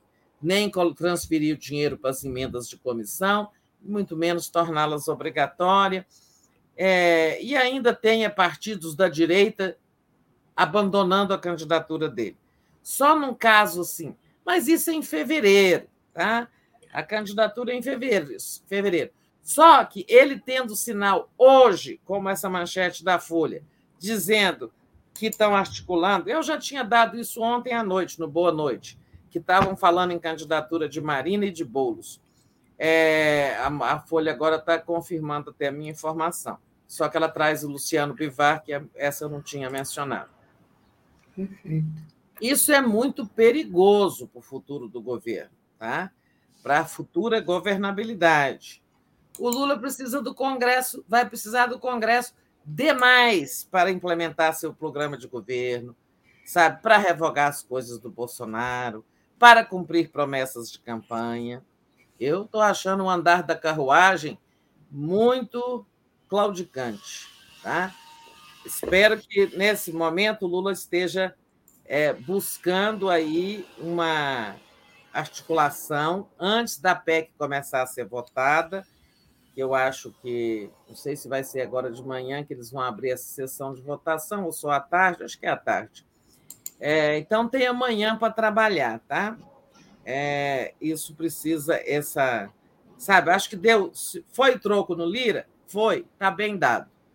Precisava dar mesmo. Estava muito folgado, muito manda-chuva, muito autoritário, muito oportunista, aproveitando, como disse o Renan ontem, a miséria dos pobres não pode ser objeto de chantagem. Né? Perfeito. Agora, é... por outro lado, isso foi bem feito. Agora é preciso saber. Sabe, quando você tem um inimigo numa luta de espada, é o seguinte: é... você só vai para cima dele se você souber que vai matá-lo. Se você não tem condições de matá-lo, não enfrenta, não, que ele te mata. Eu acho que isso já é ponto pacífico. Tanto é que o, o, o governo Lula já se é, antecipou lá atrás, dizendo que ia apoiar o Lira, e agora tem essa é, matéria aqui, olha. A Haddad era pacífico, né, Daphne? Era pacífico. Era né? pacífico, é. é. Agora não. É verdade, tem essa matéria aí, eu ia mencionar isso que o é. Haddad vai ter essa conversa com o Lira. Ah, foi muito bom você ter achado, porque eu já ouvi isso de manhã, eu não tinha essa informação ontem à noite. É, já ouvi isso de manhã, que o Lira vai ter esse encontro com Haddad, agora de manhã, antes da votação. É, olha o Haddad ficando forte no governo que ainda não tomou posse. E eu espero que o Haddad vá discutir exatamente nessa linha que eu estou falando tá? Olha, Supremo decidiu, nós não temos nada com isso. Tá bem, orçamento secreto acabou. Agora é, nós queremos a PEC. E não estamos querendo te derrotar. Não, está, não fizemos isso para te derrotar. Porque, o, embora a eleição seja em fevereiro, o Lira já fez a leitura dele. Né? Olha, vieram para cima de mim e vão me matar. Né? É. Então, eu acho que o, o Haddad, essa conversa de hoje de manhã é muito importante, sim, eu estava esquecendo dela. É muito importante porque dali é que pode sair um acordo para votar a PEC, o que melhora muito a situação para o governo Lula de gestão. É, e diga para o Lira: olha, o acordo foi não lançar candidato contra você. O governo, o Lula não prometeu eleger o Lira. O que, que ele prometeu? que o PT e os aliados não lançariam candidato contra ele. Né? E pronto. E com isso, acho que nós encerramos esse capítulo, é, esse assunto. E ainda tem os, os bolsonaristas aí soltos na vida, né? Que, é, querendo se vingar do Lula, podem se juntar ali ao Centrão, enfim, e tudo isso, né, Teresa? É, deixa eu te falar sobre isso né, perguntando aí, ontem o Rodrigo me perguntava isso. Os bolsonaristas podem é, se juntar com os liristas e derrotar o governo? Depende, tá? Depende. Se o Lira e o governo futuro conseguirem um entendimento, possivelmente nesse encontro com Haddad, é, os bolsonaristas vão ficar isolados. Eles não são tantos agora. Né? Eles vão ser maiores o ano que vem, no novo Congresso, quando o PL vem com 99 deputados. Hoje tem 40 e poucos. É... Agora, é, se não houver entendimento entre o Lira e o governo Lula, aí sim os bolsonaristas vão se juntar com os liristas e vão e podem muito bem derrotar o governo na PEC. Tá? Então, depende. Agora, se houver uma composição, é claro que eles vão votar contra, vão fazer barulho, vão chamar de PEC da gastança, né? vão fazer tudo isso, muito barulho. Mas sozinhos eles não derrotam o governo. Eles só ajudarão a derrotar o governo se não houver nenhum tipo de composição com Lira, porque eles não têm nada a perder. Já o povo do Centrão, os próprios seguidores do Lira, eles têm a perder sabe? Se eles fazerem é, impor uma derrota ao governo antes da posse, será muito ruim para o Lula. Sofrer uma derrota dessas antes de tomar posse será muito ruim. Agora, por que, que eles vão pôr uma derrota ao presidente eleito, sendo que eles têm mais a ganhar do que a perder com esse governo? Né? Os, os mesmos conservadores eles sabem que o Lula vai precisar de fazer uma colisão, que Lula vai dar espaço para muita gente da direita no governo. Eles têm mais a ganhar ajudando o Lula do que derrotando. Né? Agora, seria uma derrota muito ruim para o Lula nesse momento, antes da posse. Eu, como eu disse, acho que são maiores as chances do governo ganhar e de uma composição com o Lira. Muito bom. Deu vontade de espirrar agora na hora que você acabou Na hora que eu te liberei. Posso te liberar aqui para você espirrar? Espirra à vontade, Daphne. É horrível. Já passou? Já passou. Mas, Tereza, deixa eu agradecer aqui. O Júlio César Beral diz: Daphne, dá uma chance para o chat, obrigada. Eu, eu sempre leio aqui o chat. É porque eu falei muito hoje, vocês desculpem a mim, não a Daphne, tá? Eu sempre leio. Não, mas ele está falando aqui do superchat, chat, eu sempre, sempre leio, sempre que eu posso eu leio. É, se você quiser, manda uma aqui no chat comum que eu leio. E, Tereza, é, continuando, né, aqui... Não tem alguns para ler aí? Não, já li todos, já li todos.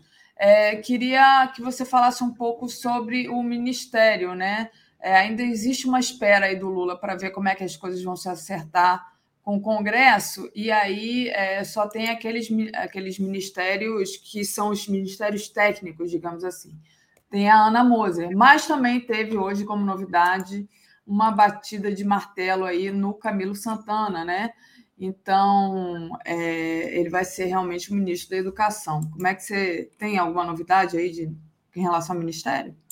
A mídia está badalando aí que o Lula bateu o martelo. Esse martelo já estava batido, é, já estava sobre o Camilo Santana na educação, já estava certo, nós já falamos isso aqui, que era o Camilo no ministério, né, como ministro, e aquela que ia ser ministra, né, a Isolda Sela, é, atual governadora do Ceará, ela vai ser secretária nacional de educação básica do MEC, com o Camilo.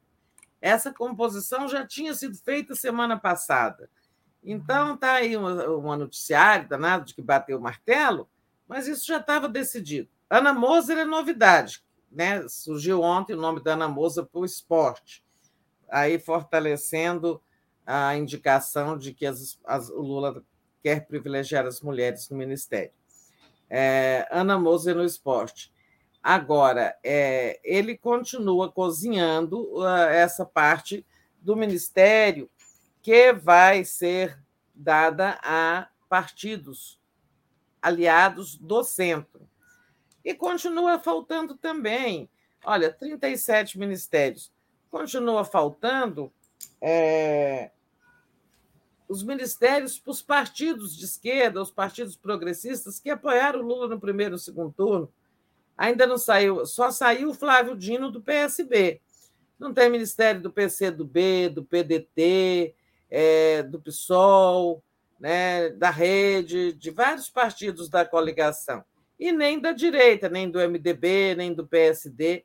Esses, o Lula está esperando o embrólio do Congresso se resolver para depois ele apoiar. Por exemplo, falou-se em filho do Renan Filho para o planejamento, mas isso tudo não é para agora.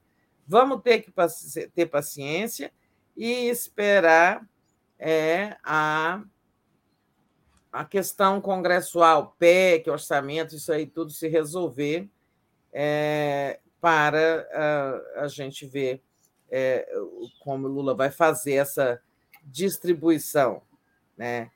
É, quais os ministérios que vão para essa gente mais do espectro conservador. Eu acho que vão infraestrutura, é, comunicações, né? É, ministérios assim, agricultura, tá? Acho que esses ministérios vão para o lado direito do governo. Perfeito. É, queria agradecer ao Domingos Alexandre, que entrou como membro, então faça como Domingos. Torne-se membro aí no YouTube, nesse botão tornar-se membro. Você pode fazer uma assinatura solidária em Brasil247.com.br apoio, pode só deixar o like e compartilhar essa live. A Sandra Santos. É permanente o voto do STF referente ao Bolsa Família, Tereza? Não é. é a, a, liminar é monocrática do ministro uhum. Gilmar. Gilmar Mendes. Em algum momento, é, ela pode ser derrubada mas não acho que seja o caso. É, ela vai ser submetida à primeira turma, eu não sei se é a segunda turma ou se é ao plenário, mas é verdade, não é uma decisão. Por isso também o governo prefere o plano A, que é aprovar essa emenda constitucional hoje. Tá? Até porque, embora não seja provável que ela caia, teoricamente, pode cair. É uma decisão monocrática, dada por um só ministro. Perfeito. Tereza, é... tem uma pergunta aqui da Maria Cristina. E o Ministério da Saúde vão nomear a doutora Nízia? Olha, Maria Cristina, todo, todas as fontes indicam, dizem que a Nízia, a doutora Nízia, está certa para o Ministério da Saúde. Né? Imagina o Arthur Lira querendo o Ministério da Saúde, tomar o Ministério da Saúde da doutora Nízia para dar para o Ricardo Barros, do PP. Deve ser isso. Ricardo uhum. Barros, que já foi ministro da Saúde do Temer. É, eu acho que está certo, tá? Até, até que venha alguma informação contrária, todas, as, todas dizem que, ele, que ela está certa para o Ministério da Saúde. Uma grande escolha do Lula. É, só respondendo ao Francisco Bonfim, eu leio todos os superchats, Francisco. É, eles ficam numa página separada. Os chats comuns, de fato, eles passam aqui, a gente não tem como reter. Por isso que às vezes a gente até cola alguns aqui na, na página, na, na tela, mas depois eles vão embora e a gente não tem como recuperar. É, Tereza, e falando nisso, né? É, rápido, né? O chat comum, né? Mas é, passa muito Passa rápido. Mas voltando é, a falar aqui sobre a questão da, da saúde, né? Você falava aí da doutora Nise, a gente sabe como foi terrível para a saúde esses anos do governo Bolsonaro. É, eu queria trazer essa notícia aqui, olha, que eu trouxe, ah, mencionei rapidamente com o Breno, falta de planejamento do governo Bolsonaro impede ampliação da vacinação em 2023. Volume dos imunizantes utilizados no âmbito do PNI, né, para o próximo ano deverá ser semelhante a 2022. Quer dizer, olha só o Bolsonaro conseguindo fazer é, estrago até no ano, nesse ano que está por vir, né? E que é uma coisa assim que é primordial para a gente tentar recuperar, né? Que é essa cobertura vacinal, né? Aqui no Brasil, que foi muito desde o governo Temer, não foi só o Bolsonaro, não. Desde o governo Temer já diminuiu bastante essa cobertura aí. É verdade. O doutor Quioro, lá do, do GT de Transição da Saúde, já tinha dito isso para nós numa entrevista aqui para o 247. Depois ele repetiu em entrevistas aí para outras, é, outras mídias, é, porque nem tem o, o imunizante, é, e não é só de Covid, é de todas as doenças. O Sim. governo nem tem as vacinas estocadas, nem compradas para receber, e nem tem dinheiro suficiente no orçamento de 23. Né? É... Então, o, o, o, o risco é grande. Eu acho que o governo Lula vai tentar remanejar recursos, fortalecer essa rubrica e comprar vacina para enfrentar esse problema aí. Isso. Tereza, deixa eu agradecer aqui a nossa querida Luciana Zero, de Brasília. Garanto que a Isolda, na Secretaria de Educação Básica, vai fazer muito pela educação. Beijos, queridas. Obrigada, Luciana. Beijo para você também. Beijo. E acho que os outros aqui eu já tinha lido. É, eu... A Isolda é uma grande educadora, né? sobretudo nessa área da educação básica, onde ela fez bons programas lá no Ceará. É, e ainda falando de ministro, falando do ministro, futuro ministro Flávio Dino, eu estou igual a Tereza.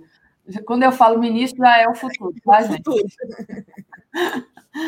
É, o Flávio Dino deu uma fez uma deu uma entrevista lá no Roda Vivo, né, e falou sobre punição a golpistas. Ele falou que é uma obrigação. Haverá perseguição? Não, mas haverá autoridade da lei, afirmou o futuro ministro da Justiça sobre a arruaça promovida por bolsonaristas em Brasília. Como é que está aí, Tereza, o clima da, da arruaça, né? Como é que você está vendo essa, essa questão, que é uma questão a ser resolvida aí pelo próximo governo, porque nesse, é... pelo menos, não, dá nada.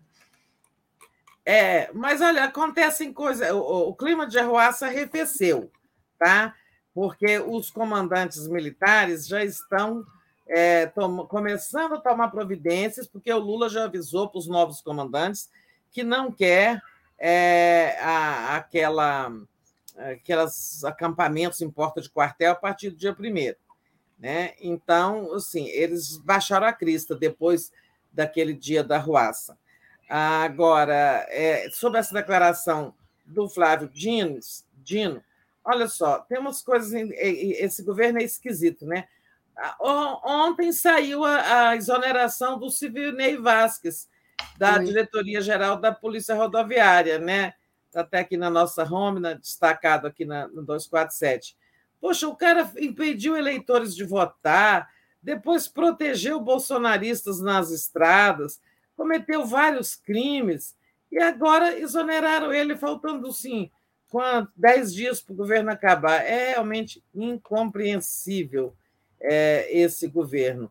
Agora, tem é, essas é, tem essas, é, esses processos todos abertos, né? Então, quando o Flávio Dino fala que cumprir a lei é obrigação, é porque eles sabem que ano que vem os inquéritos que vão, continu vão continuar. Por exemplo, pelas arruaças de Brasília, aquilo foi terrorismo puro, é, ninguém foi preso, mas tem inquérito aberto. Tá? E aí o novo governo vai vai tocar energia nisso, sabe? Botar pilha nisso, que esse processo andam, as pessoas foram identificadas, muita gente foi fotografada, botando fogo em carro, sabe, é, atacando patrimônio público, é, cometendo violências contra pessoas. Tudo isso aconteceu. Eu só lamento que eu não fui ali embaixo fotografar a ruaça debaixo do meu prédio, porque eu fiquei com medo, confesso que sou covarde, tenho medo de levar bala perdida. Sim. Então, não fui. Eles estavam dando tiros para poder contribuir aí com os inquéritos, fornecendo umas fotografias, mas eu não fiz isso. É, confesso Ainda que estava. que você não foi, Tereza. Estava um pavor horroroso, aqueles tiros lá embaixo. Eu estava sem saber se era tiro ou foguete, mas depois confirmei com os porteiros. Né? É, aqui, aqui são três prédios assim, é, formam um espaço onde eles estavam, onde eles agitaram. Eram, eram tiros que eles davam ou para cima ou no asfalto. Diz que quando dá tiro no asfalto sai faísca, assim. O porteiro me contando. Ô, Tereza, agora há pouco tinha um barulho aí no seu prédio. Sempre tem um barulho assim, é, lá para as nove e meia, que é um barulho de ferro caindo, uma coisa assim que é, sempre São umas obras que não acabam nunca no prédio vizinho aqui. Aí o pessoal, é tiro, é tiro. o clima de Brasília está tão quente que o pessoal escuta o barulho da obra aí perto da Tereza, já acha que é tiro. É. Cuidado, não, Tereza, é tiro. Mas eles gostam de fazer bagunça na Asa Norte, porque sabe que a Asa Norte é lulista, sabe? Então eles vêm para cá. Ah, é o único bairro onde o Lula ganhou. Aqui o Bolsonaro ganhou nos outros. É. Tereza, a última questão que puseram aqui para mim no, no, chat convencional, perguntando se é. Foi até, até a Betalice, já tem um tempinho que ela perguntou isso. Tereza, como é que está a segurança em Brasília? Vale a pena ir? Está seguro de ir para a festa? E aí eu trago aqui uma matéria que está na nossa home, que é essa daqui. Mais de 700 agentes farão segurança na festa da posse de Lula. A estrutura para a festa de posse já está em montagem na esplanada dos ministérios em Brasília. É, as pessoas, né, a militância está chamando, conclamando todo mundo para ir, E a, a segurança me parece estar reforçada, né, Tereza? Como é que você avalia isso? Não, segurança enorme. Esses 700 agentes da Polícia Federal. Uhum. Né? E a gente vai ter também a Polícia PM do Distrito Federal fazendo segurança das ruas. Né? O governador está tá dialogado lá com a equipe de transição, de organização da posse, e, e prometendo aí né, que ele não vai ser omisso, como foi no dia da bagunça. É, então, assim, em princípio, um enorme esquema de segurança. Eu não acho que os bolsonaristas vão para a esplanada atacar ninguém. Agora, a gente sabe, né? Uma festa, tudo pode acontecer, mas, em princípio, a segurança está grande, é, tudo está muito bem planejado, os shows, né? Muitos shows na, na noite dia primeiro, é, com muita segurança, os shows da esplanada parece que está tudo bem. A Sandra Santos mandou aqui vídeo de Sarneizinho chorando ao chegar na cadeia. Esse Sarneizinho é o Sarneizinho do Maranhão, tá, gente? Não é o filho do. do Não Sarney. é o José Sarney filho, é. Não, é aquele que ameaçou o Alexandre Moraes. Enfim, é um bolsonarista aí conhecido da gente, que tem um bigodão. É isso, Tereza. Mais alguma coisa para que você queira trazer? Não, vamos, vamos ver o que, que o dia nos reserva.